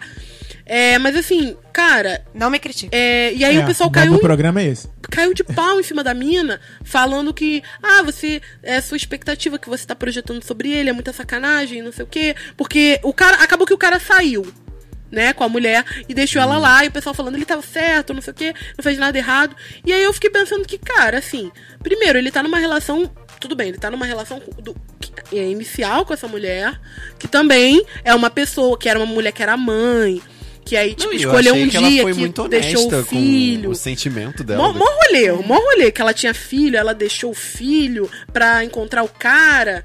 É, tipo, deixou Ah, o filho com a babá. tava organizado. É, tava todo organizado cabeça o rolê. tá O rolê volta. da mulher tava todo organizado pra encontrar com o cara. E o cara falou: não posso desmarcar com ela, eu tenho que ir. Ah, tá. Ah, é. Eu acho que tudo é conversa, cara. Tipo, É. beleza, eu entendo a mina. Não, não, tô, não vou julgar ela. eu tipo, também ela não vai julgo ver. ela. Eu também não julgo É, vai ela. ver, ela realmente As pessoas se sentem precisava. vulneráveis, cara. É. É. normal, elas não são. é, elas não perdem o status de não monogâmicos porque elas ficam sensíveis, porque elas sentem ciúme. É. É, Porque elas e, não. tipo assim, uma coisa que até eu mesma sou uma pessoa horrível e julgava, mas depois de. Hoje, por incrível que pareça, eu tô, tipo, mudando meus conceitos, realmente, assim. Que eu conheço um casal também que, tipo, o cara era poliamor e a mina meio que tava se descobrindo, assim, tipo, não monogâmica e tal. Mas sempre teve relacionamentos monogâmicos. E aí, tipo, só que ela tava saindo. Tipo, eles não estavam não estavam namorando ainda, só estavam saindo. E aí, ele, tipo, meio que falou, tipo, abriu o coração pra ela. Ele falou, tipo, cara, eu fico. Eu, apesar de ser poliamor e tal, eu fico meio mal, assim, de. Tipo, a gente não tá junto e só a gente, sabe?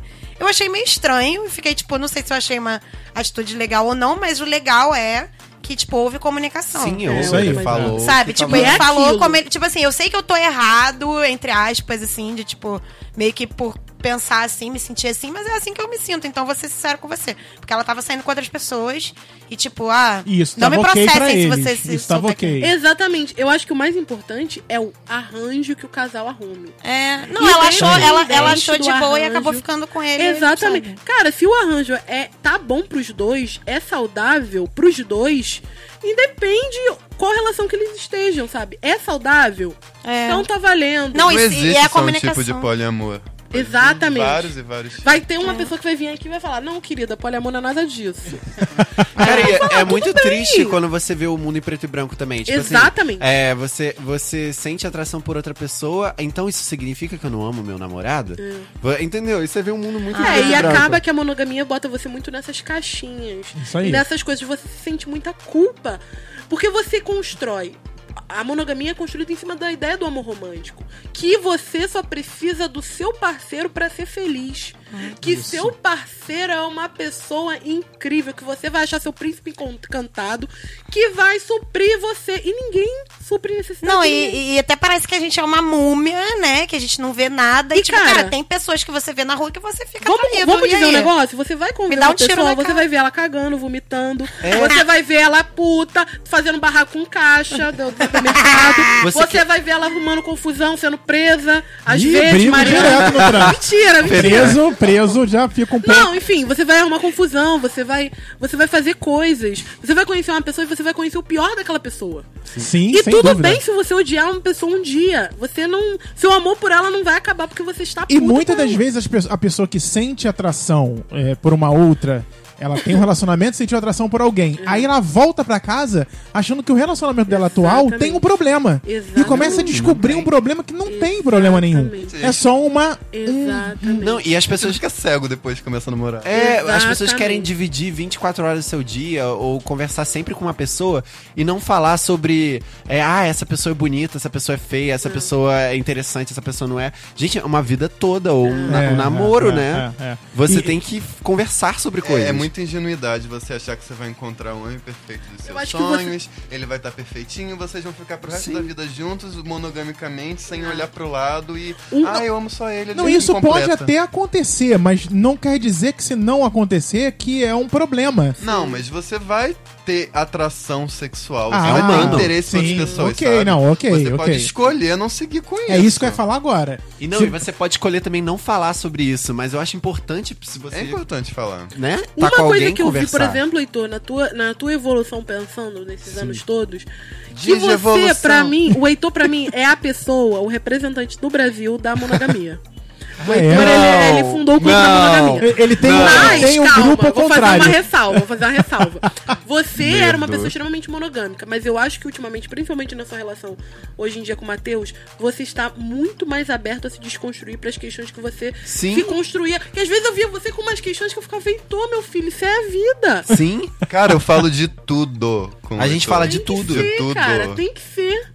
E você vê que o formato da relação de vocês, vo- da relação com o Matheus, você vê que é uma relação muito saudável que vocês Sim. têm. É que eu acho que as pessoas se privam de Sim. comunicar vontades, desejos e as coisas, e a, e a relação ou vai ficar sendo consumida por isso, por essa falta de comunicação, ou quando você se priva, você acredita que aquilo que você tá se privando é muito importante pra você, É, entendeu? Então você vê relações acabando por nada. exatamente. Por nada mesmo. Cara, é porque eu vejo muita gente, eu fico, eu, eu fico com pena de verdade. As pessoas que têm dificuldade de expor os sentimentos, que elas não conseguem colocar em palavra, que elas são travadas, como se tivesse tido num casulinho, não consegue falar. Porque eu não consigo fazer isso. Eu preciso estar falando como eu tô me sentindo, porque eu preciso ser verdadeiro comigo mesmo. Tipo, se eu tiver, eu não vou conseguir fingir um sentimento, fingir que eu não tô gostando, tô gostando de alguma coisa. Então, qualquer coisa que eu tô sentindo, eu acho que eu tenho que falar com o Heitor, porque eu quero estar com ele. Então, tipo, eu não vou ficar fingindo coisas, vivendo de aparência. Eu quero viver de realidade. Faz parte do respeito de vocês, né? Da, Não, relação, sim. da relação de vocês, né? Ai, Gente, eu sim. acho que é crucial pra qualquer relação saudável as pessoas fazerem terapia. Ah, total. Porque as pessoas Importante. começam a entender Pra qualquer muito sobre situação Pra qualquer na social da face Gente, da tem uma amiga minha ótima, tá Espaços. Isso Ah, aí. inclusive, gente. Terapeuta sexual, Se vocês né? quiserem, por favor. esteve aqui. É, pois é. Maravilhosa. Eu ouvi o programinha. Mas você ainda tava na sua história. É, eu tava. Nossa, eu. Você ainda tava Então, na aí a história. gente- Oito, nove anos de história, mano. Cara, é porque essas são as histórias mais, né, que trazem debate, assim. Senhora do E destino. aí a gente se apaixonou os dois. Amou muito essa pessoa e projetou muita expectativa sobre essa pessoa, que é uma verdade. E acabou que a gente se frustrou, porque essa pessoa não queria viver uma relação a três. Mas você achou que em algum momento ela, ela pareceu querer, ela tava tentando? Como é que foi? Eu acho que ela tentou, porque ela, não, de alguma forma, eu acho que em algum momento ela não quis frustrar a gente, assim. E Você aí acha o que ela que, que chegou num ponto aconteceu? e viu que não dava pra ela? Tipo, Eu acho que chegou num ponto em que ela falou, cara, se eu continuar, eles, vão, eles vão ficar meio malucos. Cara, ai, eu fiz, fiz cada situação, que vergonha. Mas que bom que eu aprendi com essa, com essa história. E aí Mas ela aconteceu... gostava mais de um, de- um dos dois. É, ela, eu, eu e ela, a gente começou a, enfim, ter uma relação afetiva forte. A gente se apaixonou Ninguém andou junto. e se relacionou. e ela deixou de se relacionar com o meu companheiro. Hum, e foi tá. muito difícil isso na E relação. é aí que foi aí que lidar. quebrou a relação do poliamor. Exatamente. Porque se ela tivesse nutrido o sentimento tão. Não. Não. Não. Porque você pode ver uma relação poliamorosa, não necessariamente é um trisal. Você pode Tá, ter um entendi. namorado Tá, entendi. e ter um noivo e um namorado. Ter, tentando explicar. Calma, ter tá. dois namorados Ah, que não transem entre si. Lembra daquele aquela, aquela, aquele negócio, Aline? Aquela série Aline da Uhum, Globo? Que era a menina, que é baseada nos quadrinhos. A menina que tinha dois namorados. E esses namorados não transavam. É só tipo Dona Flor e seus dois maridos, né? Tipo, Aí já tá exemplo. dando de uma coisa de poligamia, que eu não gosto tanto. O que que é poligamia? É uma constru- construção baseada no casamento de duas pessoas que são casadas com uma e que não se relacionam. E o problema da poligamia, porque ela é centrada em uma pessoa. E o Isso problema do programa Aline, o que era legal no Aline, é que assim, eu tinha minhas ressalvas com isso, porque ela era muito possessiva com ele. Tipo, ela Ah. não deixava eles terem outras relações, eu ficava muito puta com isso. Mas era maneiro porque era uma relação bem bem aceita, tanto por ele quanto pelo outro. Aí tu vai ver poligâmicos e assassinos no, no, no Oi? ID+. Vocês não fazem programa, não? É um ID+. programa maravilhoso, porque nos Estados Unidos tem uma comunidade imensa Tem, tem mesmo. de poligâmicos que as mulheres ficam malucas disputando poder, quem ama, quem o cara ama mais. Horrível, gente. E aí, elas se matam, Isso elas matam o existe. marido, é maravilhoso. Gente, assistam Mata o marido a meio. É maravilhoso, assista. Assistam poligâmicos e assassinos. Mas então, é esse, maravilhoso. esse casal que eu tava falando, que bota os que tem dias específicos pra Isso. é porque eles têm dias, tipo assim, dias que eu vou passar com meu marido barra esposa, né? sei lá. Tá. E dias que eu vou passar com meu namorado, minha namorada, meu namorade, não sei, sabe? Tipo, e eles, tipo assim, cada um tem nam- seus namorados Uhum. e, E não, são que não se casados. relacionam entre casados. si, E não se sabe? relacionam entre si. Mas eles É dão super poliamor. bem, eles dão super certo. Eu achei que muito Gente, eu só fico pensando como que administra o tempo. Ah, eu É não tenho paciência. Eu fico pensando no tempo e eu fico pensando também. No final rola aquela confraternização de ano novo, todo mundo Isso. junto, sabe? Faz um Que nem amigo no The. Sims, quando você bota Menino, assim, pior que eu namorar fiz. geral e todo mundo se encontra Aconteceu? Aconteceu, Tem não foi amigo oculto. Mas foi uma troca de presentes, aconteceu. Hoje é um novo dia Foi bem legal. de um novo Gente, tempo. mas É, aí bem me, me conta aqui. Então, a, pe- a pessoa acabou se envolvendo mais com você É. e não com o seu companheiro, Aham. com o seu namorado. Mas até então, você- antes disso acontecer, lá no início, Se vocês três, os três. os três, ao mesmo tempo? Ao mesmo tempo. Ao mesmo tempo, beleza. Mas aí, o que descaracterizou o poliamor é que ela queria só você. Não, isso não descaracterizou. Eu entendo hoje que isso não descaracterizou o poliamor. A gente Não, só pelo- mudou a configuração que a gente estava estabelecendo. É, pelo que eu entendeu? entendi, os dois, os dois casos eram poliamor. Só que a Luciene e o namorado queriam um trisal. Enten Né? É, é. Vocês não É. queriam namorar isso. outras Exatamente. pessoas. Vocês estavam visando um Um trisal. trisal. Um que trisal. também é uma, uma, uma concepção de poliamor. Agora, deixa eu falar do trisal. O Não, trisal, quando você consegue, que eu tô vendo que é uma busca, Olha, calma aí. Que é uma conquista. Unicornização. Com- Bota o e-mail Eu aí. amei endereço esse negócio da Vou criticar, arroba não me critica.com.br. Assunto mandar- quero quem fazer parte. Do Rio É. de Janeiro, Rio de Janeiro, porque É, a né? gente gente não namora tem dinheiro. não. A gente não dessas. tem tempo. Brincadeira, gente, mas se quiser mandar cartinha, eu aceito. Esse termo é Querendo. tipo assim, como se a terceira pessoa fosse um unicórnio, um ser mágico. É, porque o que, achar, que tipo você isso. faz? Você, um casal, ele pega a pessoa e ele simplesmente não quer saber da individualidade da pessoa, não respeita as individualidades. Foi o que aconteceu nessa relação. A gente não respeitou o fato de que ela não queria uma relação É. amorosa. Ela queria uma relação casual, entendeu? E a Uhum. gente tava impondo pra ela um namoro. Não, tem que ser Porque casado, vocês já estavam nesse trem.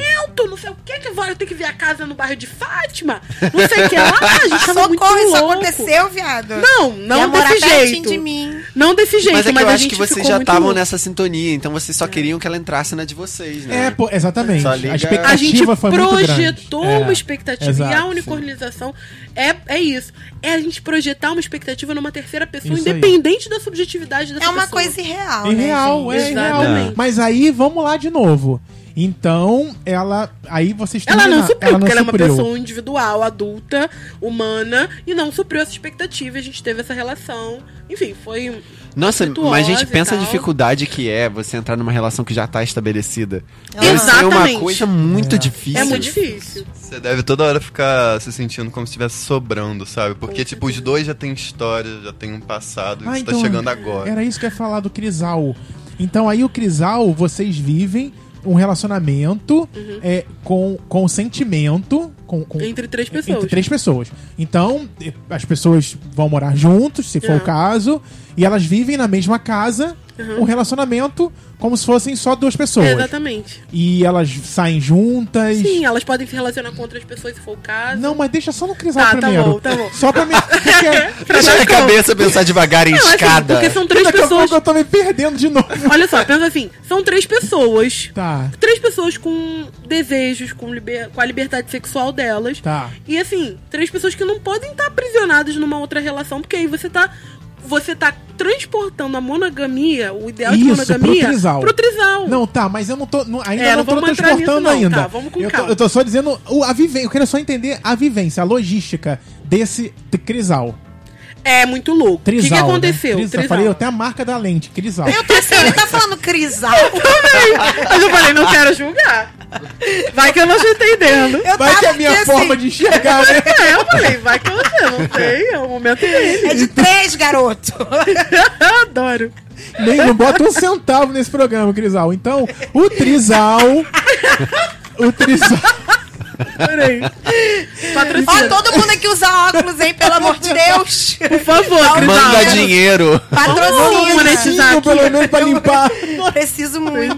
Tô gastando Então, vocês dividem contas, vocês estão morando juntos, dividem contas, É, né? Tem toda uma exatamente. logística de, De co- convivência com- é, como um relacionamento a dois. como um relacionamento a dois. de Entendi. construir. Só que é mais isso, né? Difícil. entender. Só que é mais difícil. Porque o que que acontece? As pessoas, a gente traz a não monogamia, e é uma coisa que eu acho que eu tenho que falar também. Tem que ser responsável nesse sentido. Ah, gente, vamos desconstruir. Gente, assim, no momento que você vive a relação não monogâmica, e você encarar e você assumir pro mundo uma coisa que pra todo Sim. mundo é promiscuidade, Exato. é a coisa mais difícil do mundo. Por isso que eu, ah, eu coisa porque você perde coisas. Você pode perder emprego, você perde amigos, cara. você, a sua família pode deixar de te apoiar. É isso que eu ia te perguntar. Como que é você se assumir pra família? É. Você contar pras pessoas, as pessoas devem ficar tipo, meu Deus Não, do então, céu. eu não consegui contar pra mim, meus pais. Minha, minha irmã e tal sabe, mas meus pais não sabem, porque eu, eu acho que eles não vão lidar bem. Não vai fazer bem pra eles. E os pais, ah, enfim, do meu namorado também não sabe. Porque, assim, eu acho que tem uma, uma, uma diferença geracional que impede que essas pessoas entendam essas construções. Pra minha mãe, desnaturalizar certas coisas é impossível. A gente tem brigas É, homéricas não por causa é. disso. Então eu nem entro nesse mérito. Eu acho que no momento que eu tiver um relacionamento com três pessoas, eu vou ter que falar. Eu vou ter que encarar essa. essa... É uma coisa, Nossa, porque assim. eu tava aqui. Como é que vocês iam esconder a terceira pessoa toda vez que chega em casa e põe embaixo da cama? Você não sabe essa história. Depois eu conto em off essa história. Pelo amor de Deus, vai lá pra trás, Isso dá um problema, porque assim, o que, que aconteceu? Ai, gente, não devo falar isso. Mas não só não colocar nomes. Sem nome. Porque É. o meu companheiro, ele mora com a família dele. Tá. E as, a- os encontros que a gente tem com as terceiras pessoas São lá. são na casa São dele. lá, mas vocês gostam de viver no perigo, né? É, é porque não tem outro Não lugar, tem não outro tem, lugar, tem entendi. Ah, mas o pessoal é um tem- amigo, uma amiga que tá É, só visitando. que é um amigo e amigos que tá sempre que dorme lá na no quarto É, casal. mas é- Ah, videogame até cara, a sua tarde. família, a sua É, família. Jogando buraco. Confesso que a família dele desconfia. Eu acho que desconfia, assim. Lógico, né? Ah, mas Mó putaria. eles vão, eles teto. vão né, pensar que vocês estão sendo felizes. Não, é, deu problema E já. eu fico isso. imaginando que eu, assim, eu vivo num ambiente de trabalho muito parado no tempo, né? Uhum. As pessoas estão lá na concepção É. inicial da Não, mas todas humanidade as como pessoas. É, mas aí assim, eu- lá é muito forte isso. Eu fico imaginando uma pessoa que vive um trisal Uhum. é, é- é- porque assim, inevitavelmente, eu, pelo menos eu passo 10 horas lá dentro.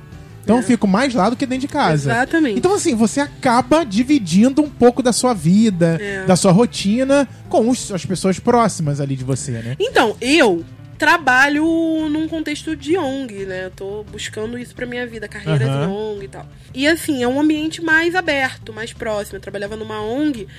E assim, eu não conto pro meu chefe, não, vou sa não saio contando pra todo mundo. Mas, por exemplo, na faculdade, todo, todos os meus amigos, por exemplo, todos os meus amigos sabem. Nossa, deve vir dessa cada minha dúvida. questão. E eu viro oráculo de relacionamento Sim. com as pessoas. Vamos, tá Não certa. duvido, tem, que, gente. tem que educar. Tô aqui pra educar As pessoas vocês. sentam, Luciane, senta aqui. Aconteceu tal, tal, e o que, que eu faço? Não sei o quê. E aí você.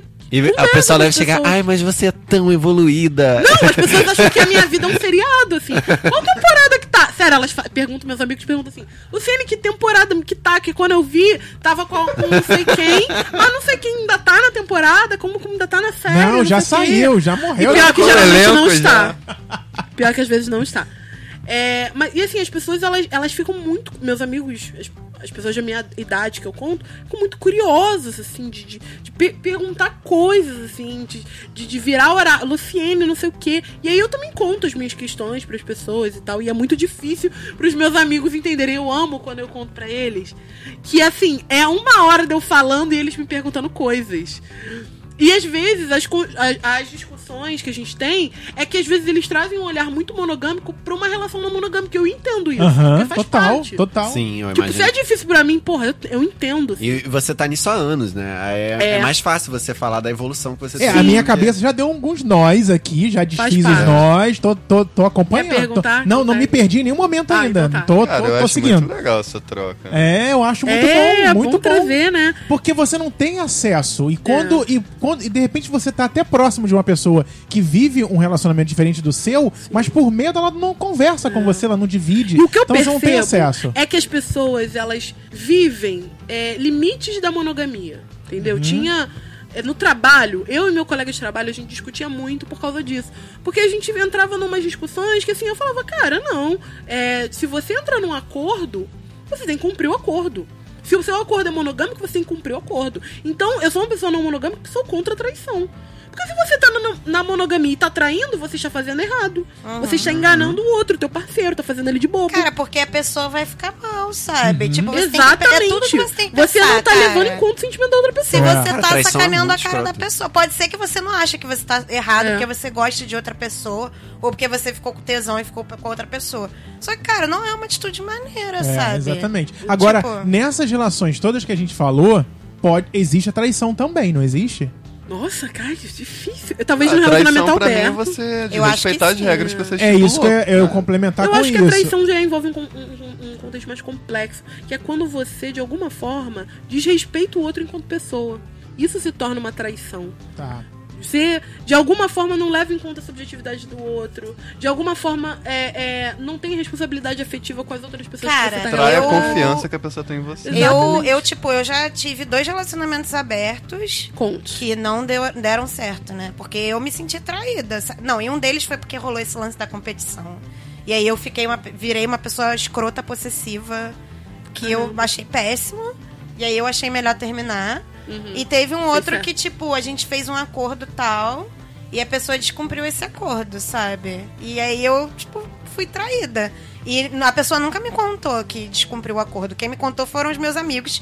Que, tipo assim, estavam com a pessoa na hora e viram a situação. Que é o pior, né? Caralho, aham. Tipo- E, e, tipo assim, as pessoas vieram me contar. Eu fiquei muito chateada. Óbvio que As depois eu fofoqueiras. fiquei. Depois eu, depois eu fiquei de. Depois eu conto em off, garoto, nome. Não posso falar aqui, Luciane fofoqueira. Tá dando umas Vou te teorias aqui. contar, tu sabe essa história, eu, hein?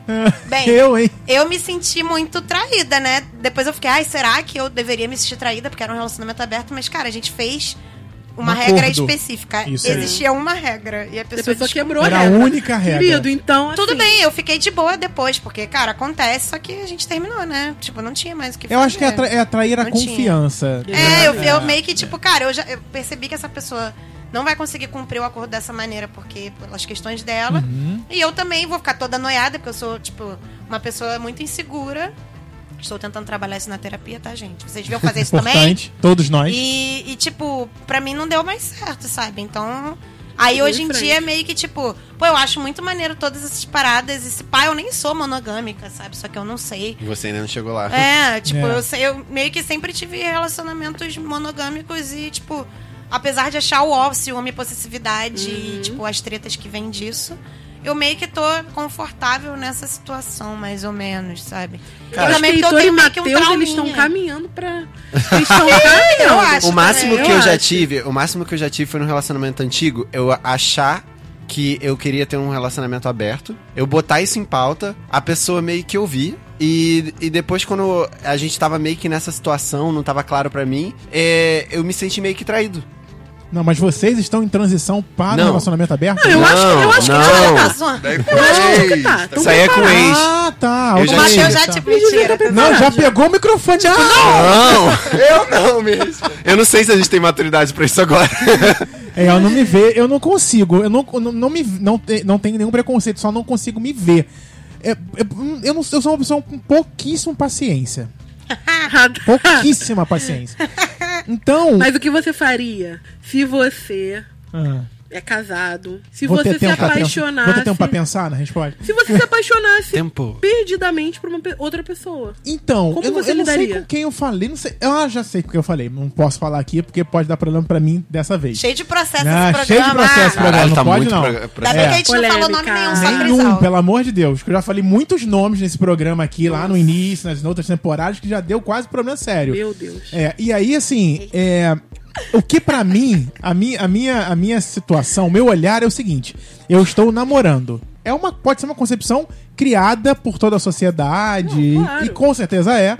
Mas que é aquilo, de novo, não me sinto mal pensando assim. Pode ser que em algum momento aconteça o que você está falando, e aí eu vou estar numa, numa situação que eu nunca vivi. Mas você vou também viver um pode conflito simplesmente inicialmente. viver todas essas coisas, entender todas É. essas coisas e achar que o formato da monogamia faz faz- Claro, é ó- parte óbvio que você tá andando na rua, você vê pessoas que te interessam, você vê pessoas que te interessam sexualmente falando, né? O que a gente falou aqui. Ah, mas é bom admitir isso, que tem gente que vive no dilema de. Sim. Ah, pelo amor de Se Deus. manca, gente. toma Pode. múmia. Meu Deus, como é que você olhou pra Eu bunda não fiquei cego, né? Não fiquei cego.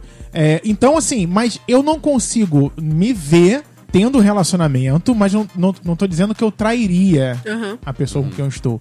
É, iniciando um relacionamento com ele sabendo e a gente vivendo ou não vivendo, ou enfim, algo a- fora disso, entendeu? Não, não- É Se você porque tem eu uma acho- amizade muito, um amigo muito querido, que você vê que essa amizade está se transformando de uma amizade É um em algo mais. parte. Eu nunca me vi numa situação Pra isso ia ter que brotar esse amigo assim do chão. Ah, eu, eu acho que não tem como pensar na hipótese se você não vive, É, se eu não né? vivo, é. E aí eu não consigo Porque me... na hora é difícil, é diferente. Então, tipo, eu tava conversando isso com um amigo, porque assim, eu não, eu não consigo. Aí ele me fez exatamente essa pergunta. Ah, mas se você vê alguém, conversa com alguém, muda de emprego, entra alguém novo, não sei o que, tá num curso, na academia, seja lá onde for. Não sei, não consigo ver. É- essa possibilidade já se abrindo na minha cabeça, entendeu? Deu conversando, depois de chegar em casa, cara, então, aquela pessoa. É porque eu acho que isso tem muito a ver, tipo assim, não vai, não vai ser amor à primeira vista, né? Você vai ficar, um- com o tempo, você vai desenvolver um apego com aquela pessoa. Eu acho que não existe então, amor à primeira enquanto vista. estiver Não rolando existe, esse apego, que vai estar no momento que você vai ter que falar com o Caio, por exemplo, entendeu? Uhum. E é aí que você ter, ter a tomada de decisão. Isso aí. É um Até processo. chegar E, e no, no Matheus, você falou uma coisa que eu acho interessante, porque assim, falou de amor à primeira vista. Que assim, eu acho que não existe amor à primeira vista, por quê? Acho que não. Porque se a tesão, gente pensa na ideia de amor romântico, a gente compra a ideia do amor à primeira vista. Mas o que, que eu acredito? O amor, ao contrário do que as pessoas pensam, você tem que saber o motivo de que, que o amor é racionalizado, a paixão não.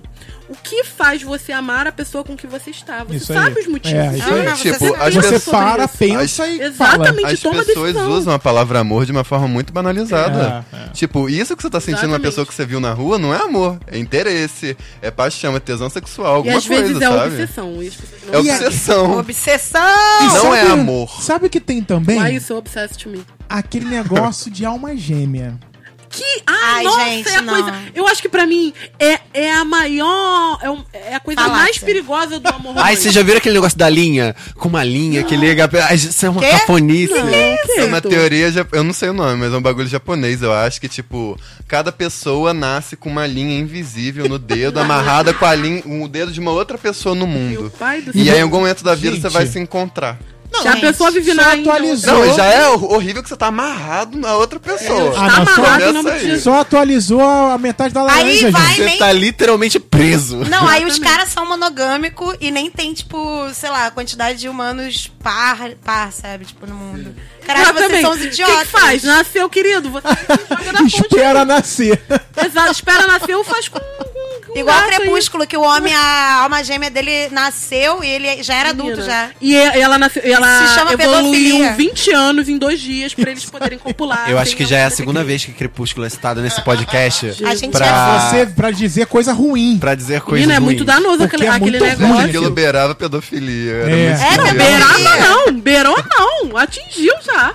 E Pelo amor de Deus. Por exemplo, é, eu tenho conhecidos que estão juntos Conhecidos. há, deze- Conhecidos. há 16, 17 anos. Estão lá desde Caramba. 15 anos Desde a juntos. escola. Isso, e que se consideram alma gêmea, entendeu? Ai. Então, tipo assim, eles vieram ao mundo Uhum. Para viver juntos. Porque Ai, seu gente. pai pagou pra você estar na mesma escola que essa pessoa. Gente, me poupe. É mais uma unicornização. Não, aí se terminam, Cara. se terminam, aí vão Porra. querer morrer Exatamente. Tem 7 não- bilhões e meio de pessoas no mundo. Gente, não, não é verdade. Gente, olha só, morre, você se pode, morre. porra. Não se morre, Acabou, fudeu, né, Tu mano? nunca mais vai ficar com ninguém. só Aí a outra pessoa que tu ficava não vai ser tão boa quanto Você tá tirando aquela pessoa da alma gêmea dela. Gente, É.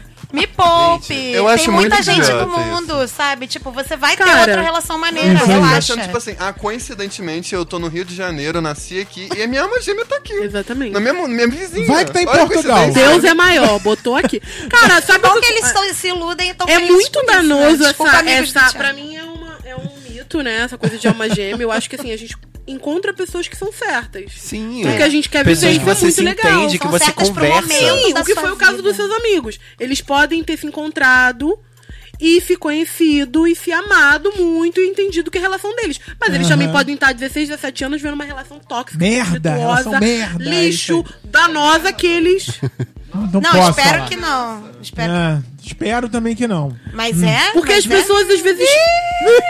Por, Que alma por- gêmea é essa, cacete? parquinho, caralho.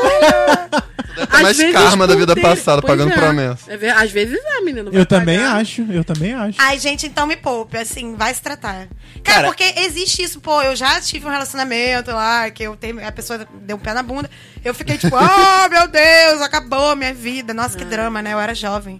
E, gente, me poupe, né? Não existe. Vai, eu vou Você, ficar, eu inclusive, chonada de novo. por que não lá. pode existir alma gêmea? Porque você pode amar mais de uma pessoa durante a sua É, vida. é você isso. pode amar ao mesmo Obviamente. tempo. Não, você e pode além, amar.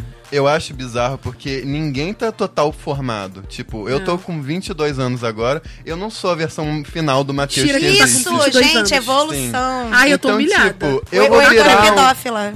Eu vou é virar uma pessoa completamente diferente daqui a alguns anos, daqui a alguns meses. Como que eu Heitor vou tá tomar uma gêmea, ele. sabe? As pessoas, as pessoas crescem juntas. É. Às vezes você tá num relacionamento, você cresce, você se afasta da pessoa, ou É. você cresce junto. Às vezes você é a conhece uma coisa. pessoa na adolescência, e eu conheço um casal, e se encontra anos depois e aquela. E, e, gente, falar isso não é você. falta de romantismo ou, ou qualquer coisa assim. É que, tipo, quando você tá num relacionamento, você passa por diversos tipos de barra. Você vai ter dias que você vai olhar pra aquela pessoa do lado, ela vai te irritar num nível Uhum. que você não. Sabe? Vai ter dia que você não vai querer olhar pra cara dessa pessoa. Acontece mesmo. E Vai ter É, dia é. que você vai querer cortar a pessoa em pedacinhos e, tipo, fritar ela. se relacionar e você Mas passar por isso, É. por uma fase péssima, olhar pra cara da pessoa Sim. e ainda lembrar, e ainda querer, ainda Estar com ela, estar escolher, com ela e né? escolher estar com Eu ela. também acho. É Aquele momento assim, a pessoa tá vomitando, só segurando o cabelo. Nossa, amo pra cacete, olha Nossa, só, é. que maravilhoso. Eu lembro. Se existe alma gêmea, é Gente, tá eu na hora da pessoa do- do- no vômito, na, na barra, na falta de Exatamente. emprego. Eu lembro do meu namorado, teve uma situação quando eu, Que ele vomitou conheceu e muito jo- sacanagem. A gente se conheceu muito jovem. E eu era, quando eu tinha 19, 18, 19, 20 anos, eu era muito porra louca. Eu bebia muito, eu, enfim, experimentei muitas coisas na minha vida. Todos nós. né? De muitas formas. E aí, cara, eu cometia vários excessos. E eu lembro um dia que foi a minha festa de formatura do ensino médio, porque eu me formei mais velha. E aí, a gente foi, e foi uma daquelas festas que você paga o ano inteiro pra ter uma festona. E foi uma festa que, assim, duas horas da manhã eu dei PT, eu tive que voltar pra casa. Falaram pra mim que era 5 horas da manhã, eu estava tão bêbada que eu acreditei, eu fui embora da festa. E falei, peraí, eu acho que tinha mais festa. Quando eu olhei o relógio. E aí eu lembro desse dia que eu tava. Gente, pra mim, eu acho que foi a maior prova de amor, assim, que ele me deu. Eu estava, a Lucy Crave, e a- eu fui pra casa da minha irmã. Minha irmã morava numa casinha muito pequena, acho que vocês lembram Lembro. muito pequenininha, de uns 18 metros quadrados. E aí eu fui pra casa dela, e aí aconteceu que eu tava tão bêbada que eu, que eu tirei a minha roupa assim, fiquei no banheiro e eu me vomitei todinha. Carrie é estranha com vômito. Aí meu, tinha um- menos de um ano de namoro, meu namorado pegou, me deu um banho, me limpou, e depois, tipo assim, no dia seguinte eu fiquei morta de vergonha, porque tinha aquele começo da relação, né? Sim. O que, que ele vai achar que eu sou? Exatamente. Né? Gente, e assim, foi de uma naturalidade, uma coisa. não- Ele nem, tipo, tinha falado sobre isso. Eu perguntei, e aí ele comentou e tal. E aí eu fico pensando assim, cara, é muito relacionamento, é muito isso. Você vê o pior da pessoa Sim. e você ajudar ela e escolher ficar com Eu ela. já e- tive- E é isso, Eu cara. já tive um dia que eu comi e nada que eu comia parava em mim. O Matheus limpou meu vômito com couve o dia inteiro. Com a quê? couve, assim. Mas ele Ah, tá, O. Heitor tava vomitando É. couve. Ah, não tinha Ai, sido digerido. Ai, eu... Que couve Tem é que mastigar, viado. É um pé de couve. né? Ele limpou. Imaginei pegou a ele com a couve. Essa POC aqui não mastiga, ela engole a Ui. comida. Eu é entendo, eu também não mastigo, amores. Gente, pelo amor de Deus. Gente, aí tu tá bem? Isso é romance, México? gente. É. É. por isso que eu amo esse homem. Gente, mas assim, desculpa, Verdade. eu acho que não faz mais que Eu me apaixonei nesse momento. Claro. Tu tá passando mal todo vomitado, aí Não, a pessoa Mariana. que namora com você vai Mariana, ficar assim, que nojo, não tem gente que nutre É. relação que mora com a pessoa que E nunca fica cagou na briga. frente da pessoa. Ai, Infelizmente, não- escova o dente. O quê? Nunca cagou Ah, na frente? Nunca cagou na frente. Escova o dente antes da pessoa acordar. Ah, me poupe. Tem Ah. Não, aqueles cagar filmes de comédia romântica, porque- que a, a mulher acorda, vai pentear o É, cabelo, escova o dente. lembro, aquele aí Felicidade volta pra por um fio. cama, assim. Ai, acordei assim, maravilhosa. Nossa, eu vou fazer isso Exatamente. Com o agora. cabelo penteado. Eu nunca caguei conhece, na frente da pessoa porque fica fedendo, né? Mas assim, já entrei no banheiro depois da pessoa Que cagar. que fica e fiquei tipo, porra, caralho, hein? Senão tá a gente tem que ir pra no caralho. médico, se não tá Pô, tu tá mal, eu acho que você tá mal. Tá podre. Aí ficou Não aí, mastigou a couve. Caralho, exposição É. total, que nojo. Fala querida, aquilo ali era couve? tem que mastigar. Gente, como O assim? Não, agora eu preciso falar. O Matheus, quando ele peida, você sente a quilômetros de anos-luz. Meu Deus, amo. É mentira. Eu já peguei um Uber. Eu já peguei um Uber. Tu peidou que eu fiquei Uber. muito constrangido. Caralho, então desmaiou o motorista e sofreu um acidente. Só Eu já fiquei bateu o muito- carro. Eu fiquei 10 minutos no carro e eles são tão barroso. E o motorista, ele não comentava Abriu nada. o vidro. Mas eu sentia na cara dele. Cara, a suando expressão. frio. Ainda bem que eu tava usando fralda nesse dia. Meu Deus do céu, não era a esse o objetivo, né? Não era amo esse o objetivo do programa, né? Chegar nesses momentos. Ai, tem que expor todo mundo. Ai, que ponto chegamos, juntos e Shallow Now. Gente, Ele vamos, expôs. vamos a dicas. Vamos! Vamos às dicas, então, que daqui a pouquinho tem Francisco com cinema e tem Heitor também com uma dica sensacional, como todo, toda semana, né? Ele traz. Eu não trouxe dica. Minha dica é a Luciene, que é uma dica Nossa, maravilhosa. todas as dica. Dicas virão de Luciene. Eu sou Eu trouxe obcecada uma pelo dica. podcast, Ah, aí eu trouxe várias dicas. Eu trouxe uma dica, ela falou, eu ia dar essa dica. Eu falei, então tá. Bicha, me deixa. Nossa É dica é essa momento. pessoa maravilhosa, instruída. Então deixa. Vai, você, conte todas Então, as a suas primeira dicas. dica de livro, Livro. que assim, se você quer se desconstruir se é, sobre a ideia de amor romântico, se você quer desconstruir essas concepções que você tem de monogamia, eu indico que você dê um Google na Regina Navarro Lins, que é uma psicanalista maravilhosa. Pra mim, ela é uma quase uma terapeuta sexual também. É, ela é incrível, e assim, eu indico, na verdade, o livro dela. Foi o livro que eu comecei a ler, não terminei. Que é o livro do amor, volume 1 e 2. E o Novas Formas de Amar também, que é bem legal. São dois livros dela que são muito interessantes para discutir. O livro do amor, ela, ela constrói, ela faz uma genealogia do amor na humanidade. Olha. Então ela constrói o amor nas diversas fases da humanidade. E ela mostra como o amor é construído socialmente, sabe? Pelas pessoas. E que não, o mesmo amor que a gente vive hoje não é o amor que tinha antigamente. Uhum. Também temos séries. Séries. Gosto. Tem Wanderlust, Já vi. que é uma série muito legal. Já que é uma série. aqui, né? É, vocês citaram já em outros, outros episódios. É, que é uma série de uma, enfim, de uma terapeuta que em determinado momento da vida dela, ela, ela e o marido se dão conta que eles não transam e que a vida sexual deles é muito ruim, eles resolvem abrir a relação. Enfim, tem consequências. Hoje eu estava vendo uma série que é uma das minhas séries favoritas e que esse ano está na última temporada, que é maravilhosa, chamada Easy, da Netflix. Ah, é muito bom, de Que é verdade. sobre veja. relacionamentos amorosos, de Eu e o mais Heitor que apresentamos a vocês. Sim, o Heitor falou, vê. Aí eu falei, ah, que sabe, eu acho que hoje eu vou ver. E aí eu fiquei viciado, vi duas temporadas e fiquei. Ah, e tem mais uma desesperada. temporada? Tem três. Sim, mas é tudo muito Gente, maravilhoso, de sério. Deus, Você vai ver desesperado. temporada. Mas é uma dinâmica Não, de série que é, não é uma tem dinâmica outra. de série que você vê em uma hora. Sei lá, um dia. Eu nunca vi uma série como Easy É. porque ela, ela é tão humana, tão humana, que ela acaba de um jeito muito humano, sem Exatamente. conclusão das O coisas. meu problema é o videogame, ele não me permite Isso ver. aí é um problema. Cada Meu episódio namorado de é o mesmo Easy- problema. Cada episódio de Easy é uma história diferente. É. Eu achei e aí, aqui na já, segunda ó. temporada vai, ser, vai, vai ter conclusões ou não. Ah, Então, o que é legal no Easy é porque, assim, são Já várias viu? histórias, só que são histórias, algumas histórias são recorrentes. E eles, nas, ao longo das temporadas, eles contam o decorrer dessa relação. E aí eu vou falar de um dos casos, Mas que é, cada o- episódio é uma história diferente, é uma isso? história Sim. diferente. Mas eu preciso assistir na sequência ou aleatoriamente? Não necessariamente, mas o que aleatoriamente, acontece mas é é, que às vezes eles inserem os easter eggs, assim, Hum, É. de outros Que episódios. você vai estar. Então é legal ver, tipo, como série. Porque você vê, sequência. co- Black Mirror. você vê, às vezes, Ah. evoluções dos personagens em outros episódios. É maravilhoso. Legal, É tipo Black Mirror. entendi. Boa. É tipo Black Mirror, muito Black Mirror. É. Não De novo, gente, se chega. falar de.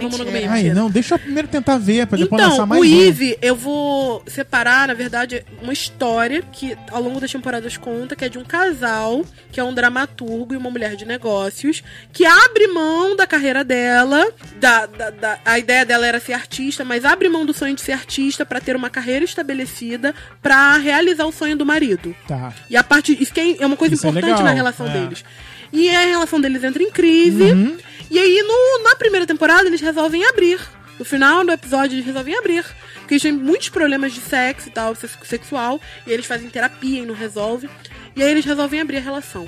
E o que é legal nesse episódio da terceira temporada, eu vou dar um leve spoiler, é que é uma da- um dos diálogos mais reais que eu vi sobre não monogamia.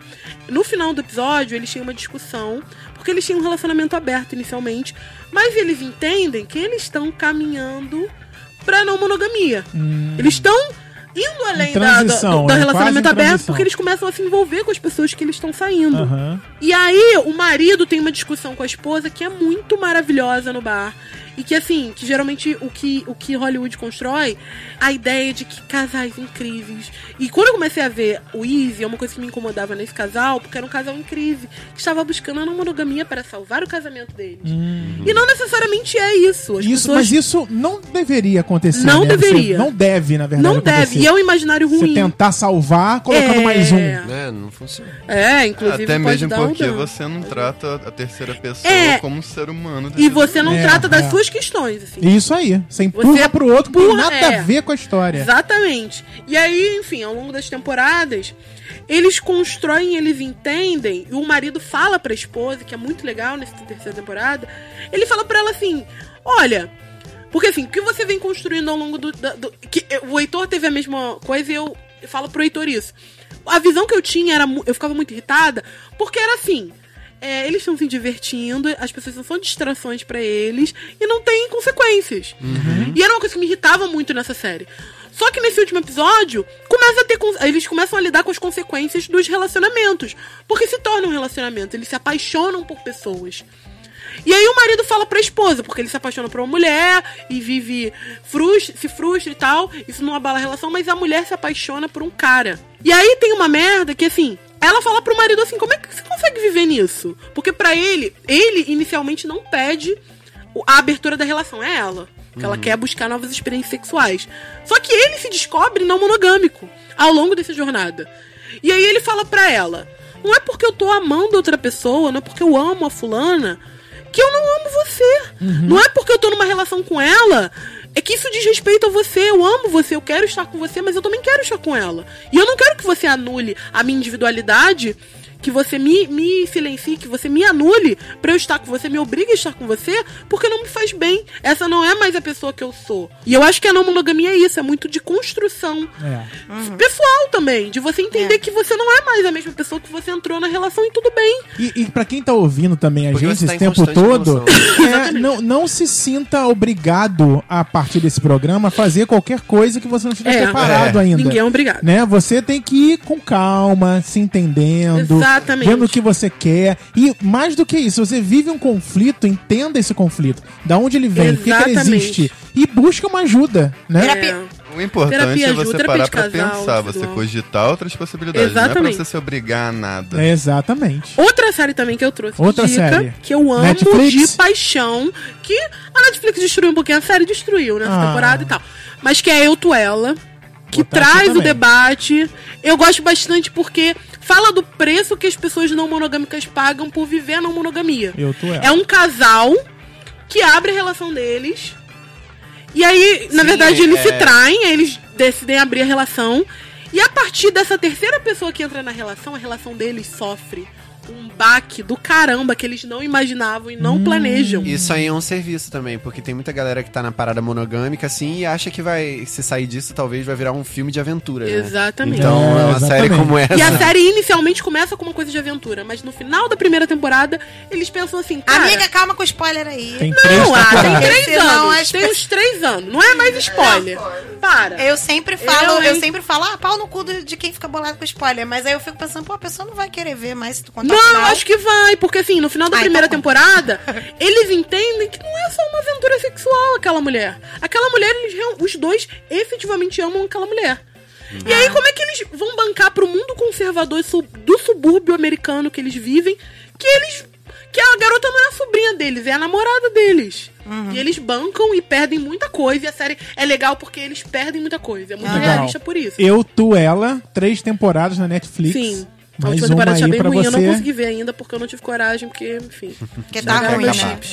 E outro, ó, o filme que eu digo, eu e Mariana a gente viu, pode comentar. Ai, muito bom. Que eu ia dar vários filmes. Tem Ah, e Sua Mãe também, tem Os Sonhadores, que é um filme que fala, né, da, da- desse contexto de- da década de 60, de, dos jovens vivendo a liberdade sexual, e aí é um, é um trisal e tal. Tem Cidade Baixa brasileiro. Tem vários filmes que tratam, mas eu acho que nenhum desses filmes trata de uma forma legal. Será que o Francisco vai trazer o mesmo filme que você, que daqui a pouco ele vai dar uma dica também de filme sobre meu Deus. poliamor? Vamos ver, não diga. Ele já deu Ai, quatro. Já. Luciene Olha- esperar, Não, não fala. Não, mas fala. peraí, eu quero. Fala o nome do filme. Isso. Professor Marston e as Mulheres Maravilhas. Agora chama o Francisco. E vamos, vamos, Aí vamos, ele vai, falar ele Mas falar você tem mais mesmo, dica além desse filme? chocado. Caramba, eu tinha, mas eu não anotei. Eu, eu, eu não sei o que aconteceu. Eu, eu mandei a mensagem pra mim no grupo e a mensagem não chegou. Pra Quem você merece? mesma. É, eu não sei se eu mandei pra outra pessoa. Eu anotei tudo que eu ia Ah, falar. imagina, manda pra pessoa aleatória, a pessoa diz, É, o que, que é isso que ela tá mandando aqui? Vamos chamar Francisco, então? Vamos, Vem, vem, entra. Dicas de cinema com Francisco Carboni. Muito bem, já estamos com o Francisco Carbone aqui com a gente. Frank, Olá, meninos. Olá, galera que tá me ouvindo mais uma vez. Oi! Ai! Todo mundo te ouve agora, Francisco, pela primeira vez na televisão. Olha, pela primeira vez na história desse país. Desse que maravilhoso. Exatamente. E Francisco tá aqui pra quê? Pra trazer dicas de cinema pra gente. É o momento Francisco Carbone. Todo mundo espera que ele vai trazer um filme que, estre que estreia amanhã, que você tá ouvindo na quarta. Gente. Estreia nesta quinta-feira, dia de 20 e... Quanto, hein, Francisco? 23. Três, não é isso? É, Três, não é isso? 23 Três, de maio. Então, conta pra gente que chega nos cinemas. Como vocês estão carecas de saber, eu não vou falar sobre Aladdin. Olha que coisa legal. Aladdin ninguém precisa falar. Poxa. As pessoas irão ao cinema ver Aladdin independente de qualquer coisa. Então, não tem nenhuma graça falar de Aladdin. Tem graça falar do melhor filme nacional do ano que estreia amanhã. E isso tem muita graça falar. Pelo amor de Deus. gente. Pernas pro ar 3. Não. Ai, que sensacional, amei. Uhum. Mas enfim, amei, nota 2. É... é, Uhum. o filme chama Inferninho, um filme incrível, incrível, dirigido pelo Guto Parente, pelo Pedro Diógenes. É um filme de nordestino, como dos- das melhores produções brasileiras. Agora vem todas lá do alto, graças a Deus, um, um- povo realmente abençoado, inclusive no cinema, que fazem filmes incríveis como esse. O Guto, graças a Deus, ele está sendo descoberto, porque ele é um cineasta que já roda filmes desde a década passada. Infelizmente, os filmes ficavam muito presos nos festivais, muitas coisas não conseguiam estrear. Eu tô até com medo, porque para mim o melhor filme do ano passado era um filme do Guto também. Chamava A Misteriosa Morte de Pérola, que foi um filme que estreou no finalzinho do ano, mas era como eu estou explicando aqui para vocês. É um filme que eu tinha visto pela primeira vez quatro anos antes da estreia. Era um filme que tinha passado em diversos festivais, nunca tinha estreado e finalmente estreou. O Inferninho está tendo uma trajetória diferente. Ele é um filme de festival também, só que ele passou nos festivais do ano passado. Então, um filme que está quentinho, pronto para sair do forno, está saindo agora. Um filme com temas LGBTs, um filme que, como a gente pouco vê sobre o universo LGBT, que é um filme falando de amor quase exclusivamente, entendeu? Tipo, é óbvio que as pessoas têm problemas, é óbvio que existem os conflitos normais de, de relações, mas é um filme onde o amor é a, a, a- no carro-chefe e, a- o, o alcance, é onde o filme quer chegar e é onde o filme chega, no fim das contas. Ele se passa quase todo dentro de um bar chamado Inferninho e a história de uma mulher, de, um, de uma mulher trans, que é a dona do bar, se apaixona por um marinheiro que um dia passa pelo bar, que acaba criando uma relação com, com essa mulher e com os frequentadores desse bar, que são figuras, no mínimo, exóticas, podemos dizer assim. E as- essa história de amor deles vai, vai espelhar todo o filme, vai ser o que, o que o- a mola onde, onde o filme gira. É um filme muito, muito bonito, esteticamente inacreditável. E o pessoal que vai assistir, eu aconselho levar uma caixinha de lenço, porque tem uma cena onde, acreditem vocês, um homem vestido de coelho faz um monólogo e é das coisas mais emocionantes que eu vi nos últimos tempos no cinema brasileiro. É, é muito bonito. Não teve quem saísse das sessões que não tivesse com o olho inchado de tanto chorar. Gente, Filme muito. Eu já muito bonito, Quero. muito Já incrível. não Acho que vale muito a pena ver. E, infelizmente, só vai estrear nos cinemas de arte. Infelizmente. Mas vale muito, muito, muito. Tem um outro filme brasileiro também essa semana, Thiago. Esse eu acho que as pessoas vão ter que caçar mais ainda, Hum, porque é um filme de gênero brasileiro. ah, tem que o filme mesmo. chama, é, o filme chama Histórias Estranhas. Tá. E é um filme com vários é, desses filmes de episódios, vários episódios juntos, dirigido. Eu não, não, não me dei nenhum trabalho de guardar o nome das pessoas, gente, porque são oito diretores diferentes. Mas é isso, é um filme de terror mesmo. Os, a, toda a publicidade em torno dele gira em torno é, de imagens icônicas que o terror já trouxe na história, entendeu? Coisas como Bebê de Rosemary, O Exorcista, e o filme meio que bebe na fonte de homenagear essas grandes obras do terror. Chama Histórias Estranhas e está estreando amanhã também nos cinemas. mais país todo. difíceis de achar, né? É, Esse nos mais, difíceis. Tá que Sim, você sabe certeza. que é longe, que você não vai ter paciência pra ir, mas você vai encontrar paciência pra Que ir. você não vai ter horário Tem também. Que não vai ter ir, horário, vai ter naquele horário 1h40. Exatamente. Né? Quem vai no cinema Exatamente. De saber 1h40 também. da tarde Pois é. de uma Não, nem no fim de terça-feira? semana. a pessoa- Não, nem no fim de Nem no semana. fim de a pessoa, semana, tô tipo, dormindo. Você tá almoçando, Isso. você tá É. descansando, né? É, eu nem tô vendo Enfim, o mas- jornal hoje. Mas muitas vezes é o espaço a qual o circuito delega ao cinema, né? Tipo, o Aham. cinema mais. é, pois é. é, é, menos fora do, do padrão. É isso entendeu? aí. O, o cinema que Toma. não é Aladdin, que não é. Isso, coisas, que né? não é tudo isso que ainda tá aí. Que ainda que tá não é- ocupando salas, Vingadores, todo mundo já viu. Vingadores 13 salas, Que né? saco, todo mundo já viu isso. É, não, olha que estranho né, esse negócio dos Vingadores. Eu vi os Vingadores duas semanas depois da estreia. Era um dia de semana? Era, mas não era uma sessão, sessão cedo, era uma sessão no início da noite. Cara, é, tinha umas 15 pessoas só na minha sala. Olha, Entendeu? Tipo, e, e- e eu vi num, eu vi num, num grande cinema desses multiplexes, entendeu? Achei estranho ter tão pouca gente para essa pressão que foi colocada da- dessa quantidade de salas Exatamente. enorme, enorme e tal. Frank, então, Inferninho e Histórias Estranhas nos Isso. cinemas. É. Tem que buscar, porque é um Tem cinema que de buscar, arte. Tem que buscar, e mas outros. que vai ser bem sucedido. É isso aí. Nos outros você já sabe o que passa, porque você né, tem bastante divulgação. Falamos sobre Exato. poliamor aqui. E Ai, nós amo. Nunca falamos. fiz, mas amo. Ai. E nós Adoro, falamos. amo. E nós falamos sobre poliamor, Francisco, no programa 109, há quatro anos atrás. Direto do túnel do tempo. Exatamente, do túnel do tempo do nome critica. E aí eu te pedi pra trazer uma dica de filme que aborde o tema poliamor. Qual que você traz? Vamos ver, porque, Olha, porque a Luciene eu- já trouxe vários filmes aqui. É mesmo? É Será que mesmo. citar algum filme que ela, já, que ela citou? Olha que incrível. Pois é.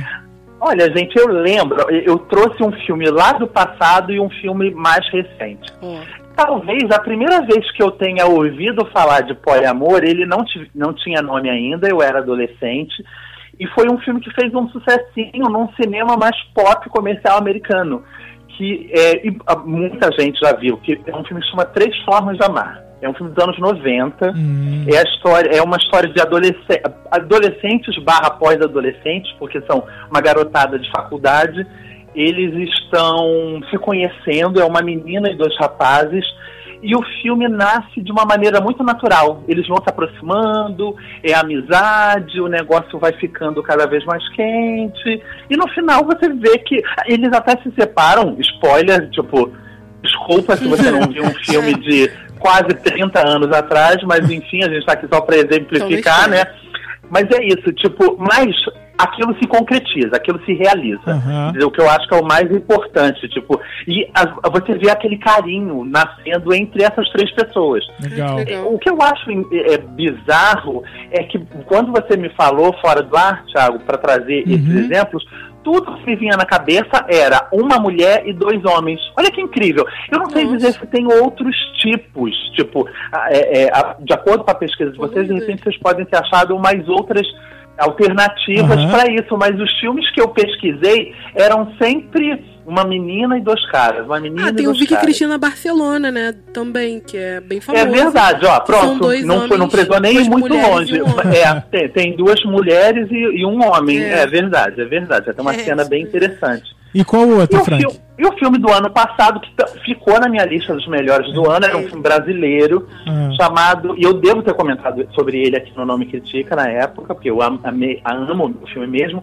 chama Cidade do Futuro, é um filme dirigido por, um, por uma dupla, de, um casal de amigos, chama Cláudio Marques e Marília Hughes, eles são baianos, o filme é baiano, e o filme se passa na Bahia, baseado numa história real, e esse Ai, filme ele foi reencenado pelas pessoas que viveram aquela Ih, história adoro. mesmo. É a história de um casal de rapazes, de homens, que eles são um casal mesmo, tipo, do- dois caras que são namorados, e uma amiga deles que quer engravidar. Um desses rapazes engravida a moça e eles passam a viver os três juntos.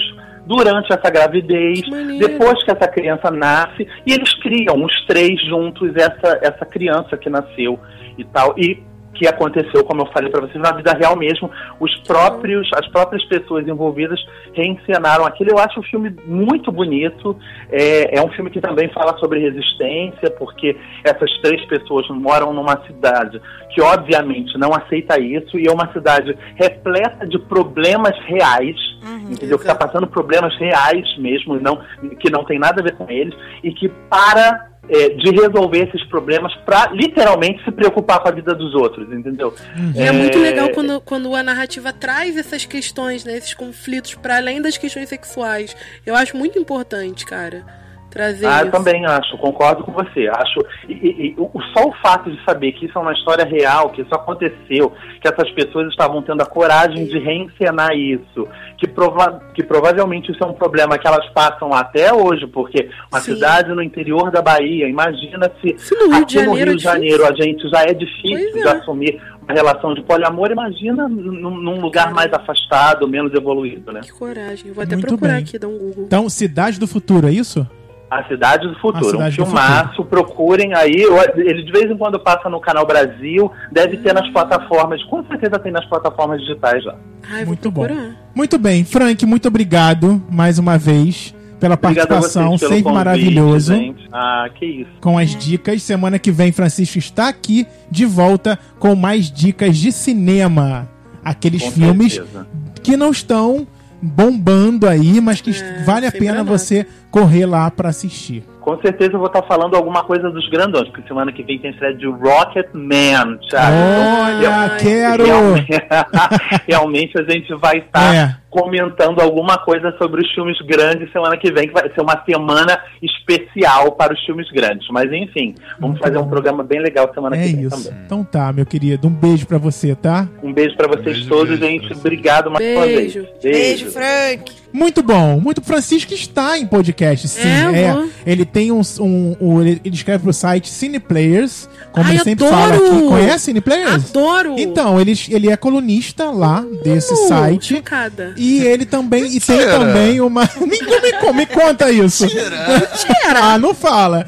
Então, ele escreve uma. Ele faz críticas de va- Ele vai pra cá pras cabines, assiste os filmes. Deus, meu sonho de E ele é crítico de cinema, né? Escreve pro JB, escreve no Cine Players. Exatamente. Ai, muito maneiro. Francisca Ah, arrasa ele é demais. muito Ai, eu acabei vendo uma notícia que eu achei muito maneira e meio que bongolei aqui, galera. E esqueci de falar enquanto o Frank tava, tava ao vivo Ah. aqui. É, tipo, ameaçado internamente, cinema nacional emplaca cinco filmes em Cannes. Ou seja, a gente Olha. não tá morta não, Bolsonaro. Não, não tá não. Não tá não. Graças a Ah, Deus Fê. não. A gente tem que parar com esse discurso da Lei Rouanet babaca, né? Vamos- Tão difícil produzir arte no Brasil. Demais, demais. Vamos chamar Tadeu Ramos, que vai vir com aquela dica que a gente sabe que sempre bomba toda semana aqui Sempre no podcast. arrasante, culturalíssima. Sempre. Tadeu, contigo. Vamos mostrar cultura pra esse povo? Vamos, faz um gritinho aí.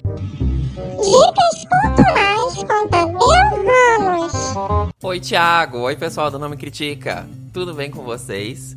Sou o Tadeu Ramos e hoje eu vim dar uma dica de livro. A minha dica é A Arte de Pedir, da Amanda Palmer, publicado por aqui pela editora Intrínseca. Aí você tá me perguntando, quem é essa tal de Amanda Palmer? Pois eu vou te dizer, Amanda Palmer é uma musicista e ela é casada com o escritor Neil Gaiman. Mas antes, muito disso, Amanda Palmer começou a ser conhecida por praticamente fazer essa arte de pedir. Ela sempre pedia no Twitter, ou também no blog, ou às vezes pessoalmente, como ela tinha, ela trabalhava como estátua viva, mas sempre tinha uma retribuição, simples fato de pedir uma ajuda. Era sempre alguma coisa em troca. Por exemplo, ela pedia um lugar se hospedar quando ela ia fazer algum show, e em troca as pessoas tinham passe livre para esse show. E conforme ela foi fazendo isso, ela foi angariando muitos fãs, e essa rede, como ela chama, os fãs, sempre tá ali para o que der e vier. Então ela também teve um TED, que foi o mais visto, se eu não me engano, o mais visto de todos os TEDs até aquele momento.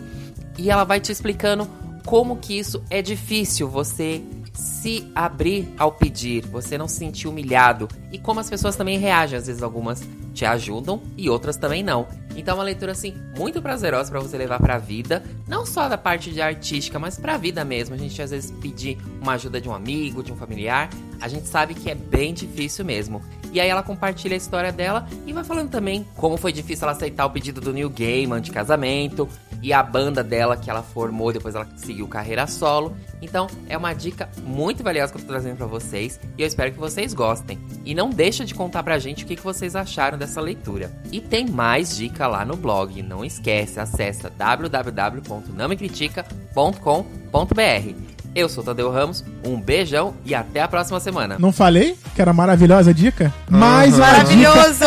dica Beijo, espetacular. Gostou, né, Lu? Adorei. Não é? Tadeu realmente sempre Ótimo. traz dicas também sensacionais. É isso, gente.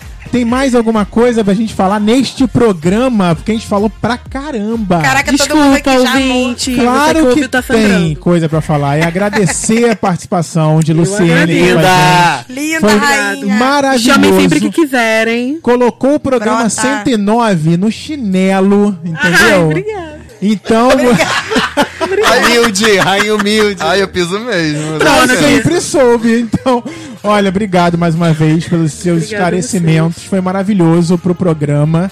é, essa construção de pensamento, trazer para as pessoas uma visão diferente, né? Porque ter uma visão preconceituosa sobre um assunto é mole, é fácil, não precisa pensar muito, não precisa gastar energia, né? É só você ir, ir contra aquele pensamento, aquela, aquela, aquele Se jeito. quiserem fazer um sobre desconstrução, podem me chamar de Não, novo. a gente vai chamar muitas Vou vezes chamar muitas vezes, adoro. Tenho certeza. Bora Muito A bicha obrigado. fala bem. Fala bem pra A bicha, a primeira bicha bonita, né? A segunda Exato. fecha. Vamos tirar fotos, hein? Vou falar no ar. Pra gente não esquecer. Eu botei um lembrete no celular. Mentira, aqui, é porque a gente sempre lembra Tirar de tirar selfie. foto com os convidados que participam. A gente esquece. Quem sai daqui vai tomar um café, né?